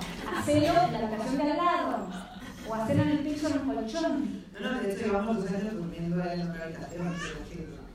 Pero vos en la principal. Yo en la principal. Eh, porque acá, eh, esto es la diferencia, esto yo se los quiero mostrar. Como nosotros, voy a, voy a tomar orgullo porque no, no, no puedo nunca contestar en particular, voy a contestar en general. Es lo mismo cuando generalizar, ¿eh? Era un ejemplo mío personal, pero quería un poco eso, eh, hacer, hacer la pregunta para que general- generalizaras un poco con, con ese tema, ¿no? De, Lo que pasa es que como muchos de nosotros venimos de escenarios muy rígidos, se nos ocurre una idea, como antes, una opción, es la única opción. No se nos ocurren, hay 100 mil millones de opciones. No se nos ocurren ¿por qué? Por el, tipo de escenario del cual nosotros provenimos. Entonces, solo se me ocurre a mí que mis padres durmieron por 50 años en la cama matrimonial, que era sagrada, que hay la cama matrimonial que mide metro cuarenta de ancho. O sea, es antiniño la cama matrimonial. Y además es alta. Cuanto más dinero tenemos, más alta es. Es más peligrosa. Ahora, si nosotros, pero por eso no se nos ocurre. Y, y la verdad que cuando hay niños pequeños en casa, todos tenemos que estar confortables. Ahora, ¿cómo un varón se va a sentir amado, tenido en cuenta, querido y, agradecido si, si, la, si las noches uno no se puede aguantar una noche mala, dos, tres años noche mala, no aguanta la, la personalidad de nadie. Entonces, ¿qué es la parte nuestra rígida que no se nos ocurre cómo estar confortable con mi niño y ofrecerle confort a mi pareja? Hay mil maneras de dormir. Hemos perdido, de hecho, en esta civilización, la cama de un metro cuarenta arriba del piso es del patriarcado. Están teniendo, los niños se caen. Y además no hay lugar. ¿Cómo estamos diseñados? Todas, todas las manadas de otros mamíferos, las jirafitas, los ositos, los hipopotamitos, y todos duermen, las criaturas en el centro, las hembras alrededor y, alrededor los machos que cuidan de los depredadores a la manada. Y todas las criaturas de mamíferos sabemos que si estamos durmiendo solos estamos en peligro. Lo sabemos. Por eso los bebés tenemos razón en despertarnos y no estamos pegados a otro cuerpo. Sabemos que estamos en peligro. Ahora, eso, la madre lo tiene, las madres que no hemos salido del lo sentimos y sabemos que dormimos mejor a su debido tiempo cuando, ¿eh? dormimos mejor. Intentemos dejar dormir al bebé ahí, a ver si nos vamos a levantar a las 3 de la mañana para 5 minutos. ¿eh? Ahora, eso no significa que entonces el varón no pueda dormir. No, en una cama de un metro cuarenta de ancho no duermen tres personas, ni cuatro ni cinco porque después son más niños. Entonces también un poquito algo tenemos que ser creativos. Primero bajar el colchón al piso, donde se pueda rodar, poner varios colchones juntos, no sé, poner futones, hacer otra cosa. Algo, o, irnos a otro lado y armamos un futón en el piso confortable, con el edredones preciosos, que, estemos, que todos durmamos lo mejor que podamos, porque cuando hay niños pequeños dormir es muy importante. Pero acá es esta cosa, ampliemos la mirada, porque entonces si no estamos levantando una bandera, él no, y no es verdad que él no quiere, él no quiere dormir tranquilo. Después si duerme tranquilo me va a amar cada día más, pero si duerme horrible me va a odiar cada día más. Entonces creemos de que está en desacuerdo con el colegio. No le importa nada el colegio. Quiere ver si Messi me gol o no. eh, esto de, ¿no? ¿Están de acuerdo? Sí, pero también hay otra parte que... Eh, el, pero el, creo que hay otras chicas antes para las preguntas, perdón. Porque Quería- hacemos dos preguntas más. Tenemos Tenemos preguntas más y vamos. dos, dos, tres preguntas más porque les cuento. Nosotros a las 14 nos echan de aquí. Y yo me voy a quedar un poquito más de 30 minutos aquí, firmando, sacando selfies y todo eso. O sea, vamos eh, redondeando. Eh, yo les quiero decir dos o tres cosas. Dos preguntas más y después les quiero contar algo. Bueno, dos, dos temas que igual dicen poco. ¿Qué pasa cuando en la escuela, en la escuela tradicional, normal, escuela pública, eh, tienen actitudes que yo considero que no, o sea, no estoy de acuerdo? Eh, por ejemplo, yo en casa no las hago, pero el otro día mi hijo mayor, tiene cuatro años, se enojó y además él argumenta mucho y entonces me dijo, no, te voy a castigar y te voy a hacer a sentar a la cadena de reflexión, que es la, la silla para pensar. Y yo digo, ¿dónde sacaste eso? Dice una tonta. Sí, sí. Eh, ¿Vale más lo que uno hace en casa? Sí, o vale más, pero ahí lo que pasa es que eso es una, una, una- me tendría que meter muy a fondo. También es lo mismo, porque mandamos a los chicos a la escuela, o sea, eh, se debe juntar un poco lo que aprende, también los niños pasan muchas horas en la escuela, lo que aprende de la represión, más la rabia que tiene adentro, sumado a, a realidades emocionales que también vive en casa y que las expresa con una modalidad. Una, una ensalada en la cabeza tiene pobre. Sí. No sé si es ensalada en la cabeza, ahora no es ensalada en las tripas. en la. Y el otro punto era el tema del rol del padre, que un poco salió El rol del padre. Bueno, si querés comentar un poco más, porque... No se ha cansado. Le, le voy a decir dos o tres cosas sobre los varones. Yo le voy a decir. La, que- buenas. buenas. Yo defiendo mucho más a los varones que a las mujeres. A pesar de que se cree lo contrario. ¿Por qué? Porque somos las mujeres las primeras que tenemos que cambiar. Eh, muy breve. Yo creo que eh, si diseño original ser humano, no, diseño original, no estamos diseñados para vivir en matrimonios, ni para criar niños en matrimonio. Para mí es el peor sistema para criar niños. El matrimonio, mamá, papá, niño, perro, gato. Mal. Eso es un invento del patriarcado. El matrimonio se inventó para guardar el patrimonio y para reprimiendo a la mujer sexualmente me aseguro de que los hijos que nazcan de esa mujer y que van a heredar mis tierras o mi patrimonio lo que fuera a ser míos pero nada de esto tiene que ver con el amor esto tiene que ver con sistemas de dominación nada de esto tiene que ver con el amor si ustedes me preguntan a mí eh, en, gen- en- en general por supuesto cada una eh, eh, es muy difícil que una mamá y un papá críen un niño. Estamos más diseñados para criar niños en manadas. En manadas. Una cosa es el amor, otra cosa es la atracción sexual, otra cosa es el amor de pareja, otra cosa es la amistad, otra cosa es la convivencia y la solidaridad y la colaboración entre mujeres para en época de criar niños, son dos cosas diferentes. Entonces nosotros, el sistema está todo mal y después queremos encontrar la manera de que más o menos funcione. Y la verdad no funciona. Uno puede encontrar, qué sé yo, ¿qué nos pasa? Llegamos inmaduros al supuesto matrimonio, que además los matrimonios no- no- nos declaramos amor porque nos gustó, pasó y nos gustó. Fuimos un día a la cama, nos gustó y después de repente tuvimos cinco hijos y no, sabemos ni cómo. Entonces, estamos inmaduros, ambos, varones y mujeres, ¿por qué inmaduros? ¿A qué los llamo inmaduros? Porque como no hemos obtenido el caudal de amor que necesitábamos, quedamos infantiles, así llegamos a la juventud infantiles, todavía emparejándonos y creyendo de que el otro me va a resarcir un caudal de sustancia materna que no obtuve, entonces por supuesto que mientras más o menos nos va bien en la cama, más o menos se puede cuenta, pero apenas ya, bueno, nace un hijo, ya empezamos a ver todo lo que el otro no me da, porque nos hemos emparejado así, con la fantasía de lo que el otro me iba a dar, Cosa que un verdadero emparejamiento no es lo que el otro me da, sino lo que yo le doy, que es diferente. Entonces después empezar, claro, cuando las mujeres entramos en crisis porque tenemos un niño, dos o tres, la pregunta es, ¿cuál es el rol del padre? Todos queremos que el padre haga algo que me salga mi trabajo. ¿Cuál es el problema? Es como decir, ¿cuál es el rol de la madre? ¿Y cuál sería? Amar, amar a sus hijos, cuidarlos, cuidarlos Pero ¿cuántas Una cosa es el rol y otra cosa es lo que cada uno con nuestra realidad puede hacer. ¿Cuál sería el rol del padre? Y lo mismo, tratar de meterse en su propio campo emocional y desde ahí percibir lo que necesita la mujer. Todo depende. Las mujeres queremos un hombre súper maduro, pero una es inmaduro. O sea, también nos emparejamos de inmaduro a inmaduro. O sea, todos estamos necesitando, nacen los niños que son los verdaderos inmaduros.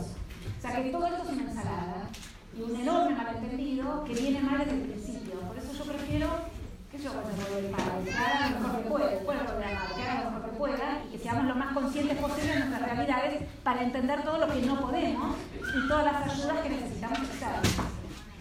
Yo suelo eh, procurar a las mujeres, que nos rodeemos de tribus de mujeres lo más conscientes posible, lo más conscientes posible, porque a veces nuestra propia madre es la principal depredadora. Nuestra suegra a veces es nuestra principal depredadora. Y cuanto más madurez, más conversación, más diálogo y más comprensión pueda haber de una pareja, mejor. Y después decidiremos qué es lo que cada uno puede hacer. Si no hay comprensión y hay discusión y hay hambre emocional de un lado y del otro, obvio que nadie va a cumplir con ningún rol porque todos están queriendo agarrar ahí una última. Sí, perdón. No, si le doy la mano a cualquiera, no puedo. ¿Quién, ¿Alguien más tenía una última y después le quiero decir algo más? ¿A quién? ¿Allá? ¿Sí? La, dale, dale, habla fuerte, dale. Yo pienso que hablando de soluciones para la paz en el mundo y demás, el libro de violencias invisibles es muy importante. Gracias. Porque eh, se explica muy bien cómo funciona la violencia. Creo que es lo que no entendemos. Y decimos, las mujeres vamos a salvar el mundo, pero somos violentas eh, sutilmente. Y ahí se queda muy claro. Y tú explicaste una vez en ese libro muy bien, violencia es que solamente hay lugar para la necesidad de uno. Entonces, eso si te lo dibujas es súper claro en todas las situaciones. Y tú mismo estás ejerciendo violencia a veces. Solo hay necesidad para espacio para uno. Entonces, a la que entiendes eso, aflojas y con la pareja, con los hijos y demás. Y ese libro hay que moverlo. Yo creo que es muy importante entender eso. No, lo que pasa es que las temas de las editoriales son muy complicadas. Yo ya, ya luché 15, años. está todo, Online están los libros en ebook que existen. Ahora bastantes libros acá que los Meta en Maití y, si lo van vendiendo, después comprarán más a la Argentina. Pero para mí eso es de lo individual a lo colectivo, es lo mismo, siempre. Solo hay necesidad para, solo hay espacio para la necesidad de uno. Y e esa vivencia del espacio solo para la necesidad es una vivencia de la carencia infantil. Déjenme decirles dos palabras antes de terminar. Bueno, hoy fue así como una cosa de ir conversando y cada uno como tratando de acomodar, a algunos les encajó en algún lado, a otros no les encajó, no importa.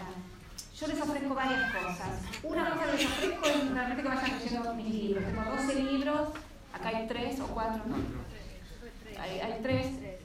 Eh, el último libro, eh, ¿qué nos pasó cuando fuimos niños? ¿Qué hicimos con eso? Es un libro un poquito difícil, eh, les recomiendo que no sea el primero que lean. Es un libro que explico cómo se desarrollan los desequilibrios emocionales, las locuras, las esquizofrenias, las psicosis supuestas y qué sé yo. O sea, es un libro, no es que sea duro, es dura la realidad de la gente. Yo solamente soy una mensajera. O sea, es, un libro que describe realidades bastante crueles y para quien no ha leído nada mío, sugiero que empiecen o por la biografía humana o la maternidad y me encuentro con la propia que está acá. Les sugiero libros. Hay en YouTube a veces hay cosas, qué sé yo. Les sugiero a quienes quieran que también pueden hacer la biografía humana, que se el equipo que trabaja, se, meten en la web y ven. Tengo una escuela online, aquí tengo aquí, levanten la mano los que están en mi escuela. Ahí, ahí. Ah, vos quién sos. Ah, sí, claro, vos estás en mi escuela. ¿Y ahí? ¿Vos quién sos? Ana. ¿Ana cuánto? Ana Herrera. No he hablado contigo todavía. Ah, ok. Porque algunos los conozco mucho. Ah, pero vos estás en la escuela también. Ah, pero nunca hablaste, ¿no? Todavía. O ya hablaste. No, no, en la escuela. En la escuela sí. Ah, ya hablaste, entonces me olvidé. Perdón, me olvidé yo. Perdón, perdón. Eh, bueno, aquí hay gente que está en mi escuela, les pueden preguntar. Yo tengo una escuela de formación también, online, hoy en día Internet existe, eso también me permite que todos nosotros estemos aquí. Eh, esto, eh, voy, voy, a hacer este curso corto de escolaridad, que a quienes quieran qué sé yo, vamos, a- ojalá cumpla con las expectativas. Vamos a ver, porque estos cursos cortos es algo nuevo que estoy haciendo. Con la escuela me siento más tranquila porque la vengo haciendo bien, estoy segura que está buena. Los cursos cortos empiezo recién ahora, así que ojalá me salgan bien. Estoy un poquito nerviosa que me, me salga como espero. Vamos a ver. Así que esas son las opciones. Aquí hay gente también entrenada conmigo que también hace sus propias biografías humanas para quienes quieran hacerlo de una manera más presencial o con gente de la misma cultura, etc. Así que nada, me voy a quedar aquí. Les agradezco mucho a todos, Florencia y Cecilia. ¿Algo más? ¿Nada más? Eh, Cecilia quería que yo diga algo sobre la paz, pero me parece que sobre, dije, ¿no? Bueno, sí, sobre la pertenencia y esto, pero bueno. Ah, es verdad. Ah, sobre la pertenencia. No, dos palabras más antes de irme. eh, lo hemos hablado mucho en, en la escuela, de hecho. Eh, que no sé si va a quedar muy mal. A ver, son muy catalanes.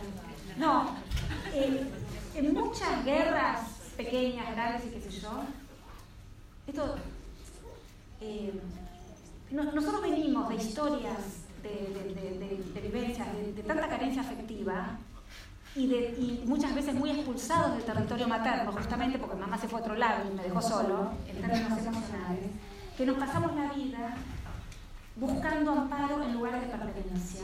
Por eso muchas veces nos metemos en clubes, en iglesias, en ejércitos, en- a veces estamos muy desesperados y venimos historia, a veces en sectas también, ¿no? Ya sé que hay mucha gente que cree que esto es una secta, no es una secta para nada, porque cada uno lo que quiera. Pero, ¿no? ¿Por qué? Porque la secta, o a veces una cierta religión, o un club, o un lugar de pertenencia, nos asegura un ambiente eh, cerrado, ¿no? O seguro, ¿no? Donde, ah, acá somos todos iguales, o acá pensamos así, o acá hacemos tal cosa. Es verdad que la pertenencia es algo que hubiéramos necesitado cuando fuimos niños. Si lo hubiéramos obtenido cuando somos adultos, no necesitamos más pertenencia. Ahí somos seres humanos del mundo. Individuos, Somos individuos en el mundo. Podemos, o sea, en las diferencias, en otras culturas, podemos viajar o no viajar, podemos tener viajes espirituales o viajes geográficos, es igual, porque la pertenencia está construida aquí adentro. Justamente, es muy fácil, y esto se lo digo porque es lo mismo en todas partes del mundo, que hay políticos que nos tocan la fibra esa de la pertenencia, que tienen la capacidad, más allá después de nuestra capacidad política, seamos socialistas, de izquierda, de derecha, del centro, democrático, liberal, no me importa, pero tienen la habilidad y el carisma para tocarnos ese lugar donde nos vamos a sentir, nos dicen palabras donde sentimos que la pertenencia nos da un lugar de seguridad. Y desde ese lugar damos la vida, ¿eh? damos la vida por sentir que pertenecemos. Y esto acontece mucho. A mí me da muchísima pena en todas partes del mundo cómo las corrientes, para irnos más lejos, en la época de Hitler, Hitler fue elegido, no fue un golpe militar, fue elegido democráticamente, pero ofrecía un lugar de pertenencia, donde muchas cosas eran iguales. Y yo los invito a que nosotros empecemos hablando de la paz y las revoluciones, a mirar cuántos de nosotros necesitamos también sentirnos seguros cuando nos prometen un lugar de pertenencia, el que sea. ¿Es verdad que lo necesitamos? No. Nuestro niño expulsado lo necesitaba. Pero ahí vamos todos, a sentirnos todos iguales, ¿no? a tener la misma cocina, la misma bandera, del orden que sea, no importa. Eh, y, me parece que sería muy interesante que como mínimo empecemos a observar, no tenemos que cambiar de idea, pero como mínimo observar qué lugares tan infantiles se mueven ahí y qué fácil en cualquier parte es manipular a la gente, es facilísimo. Llevar 10 millones de personas a una manifestación del orden que sea acá en la China es la cosa más fácil que hay, porque todos nos sentimos iguales cuando vamos a una manifestación. Es una cosa facilísima. Somos, estamos todos tan ávidos de amor que sentir una cosa de pertenencia hace que nos movilizamos a donde sea y somos terriblemente manipulables porque somos niños heridos. Nosotros tenemos mucho para hacer, por eso, para terminar, lo que les quiero decir es que la biografía humana es un primer paso. Porque para mí el propósito de la biografía humana no es que nos sintamos bien, comprender nuestra propia realidad más ampliada para poder comprender la realidad más ampliada del otro, para que cada vez sea más ampliada. El amor es infinito, hay mucho. ¿Por qué estamos hablando de una normal, en eso estamos de acuerdo. Hay mucho para hacer. A donde vayamos vemos que hay mucho para hacer. Y tenemos mucho para dar, tenemos primero mucho para comprender y para apoyar conciencias ampliadas, de modo que, de que haya más, primero más niños que sean recibidos con amor y que sean educados o criar, educados no, no importa la educación, criados en el amor, ¿no? que, sean, que se sientan sentidos en el amor. Y, y, en la medida de que eso no suceda, esos propios niños van a ir buscando lugares de pertenencia falsos, en los cuales van a obtener una mínima recompensa hasta que, bueno, hasta que eso se deshaga, etc. La única manera, yo creo, de ser libres, libres de conciencia, libres de elección, libres de nuestras elecciones personales, es justamente eh, esto para las próximas generaciones. Es que un niño que se siente amado va a ser un individuo libre, libre y por lo tanto responsable de sí mismo. Y me parece que eso es lo mejor que podemos hacer la humanidad. Gracias, gracias.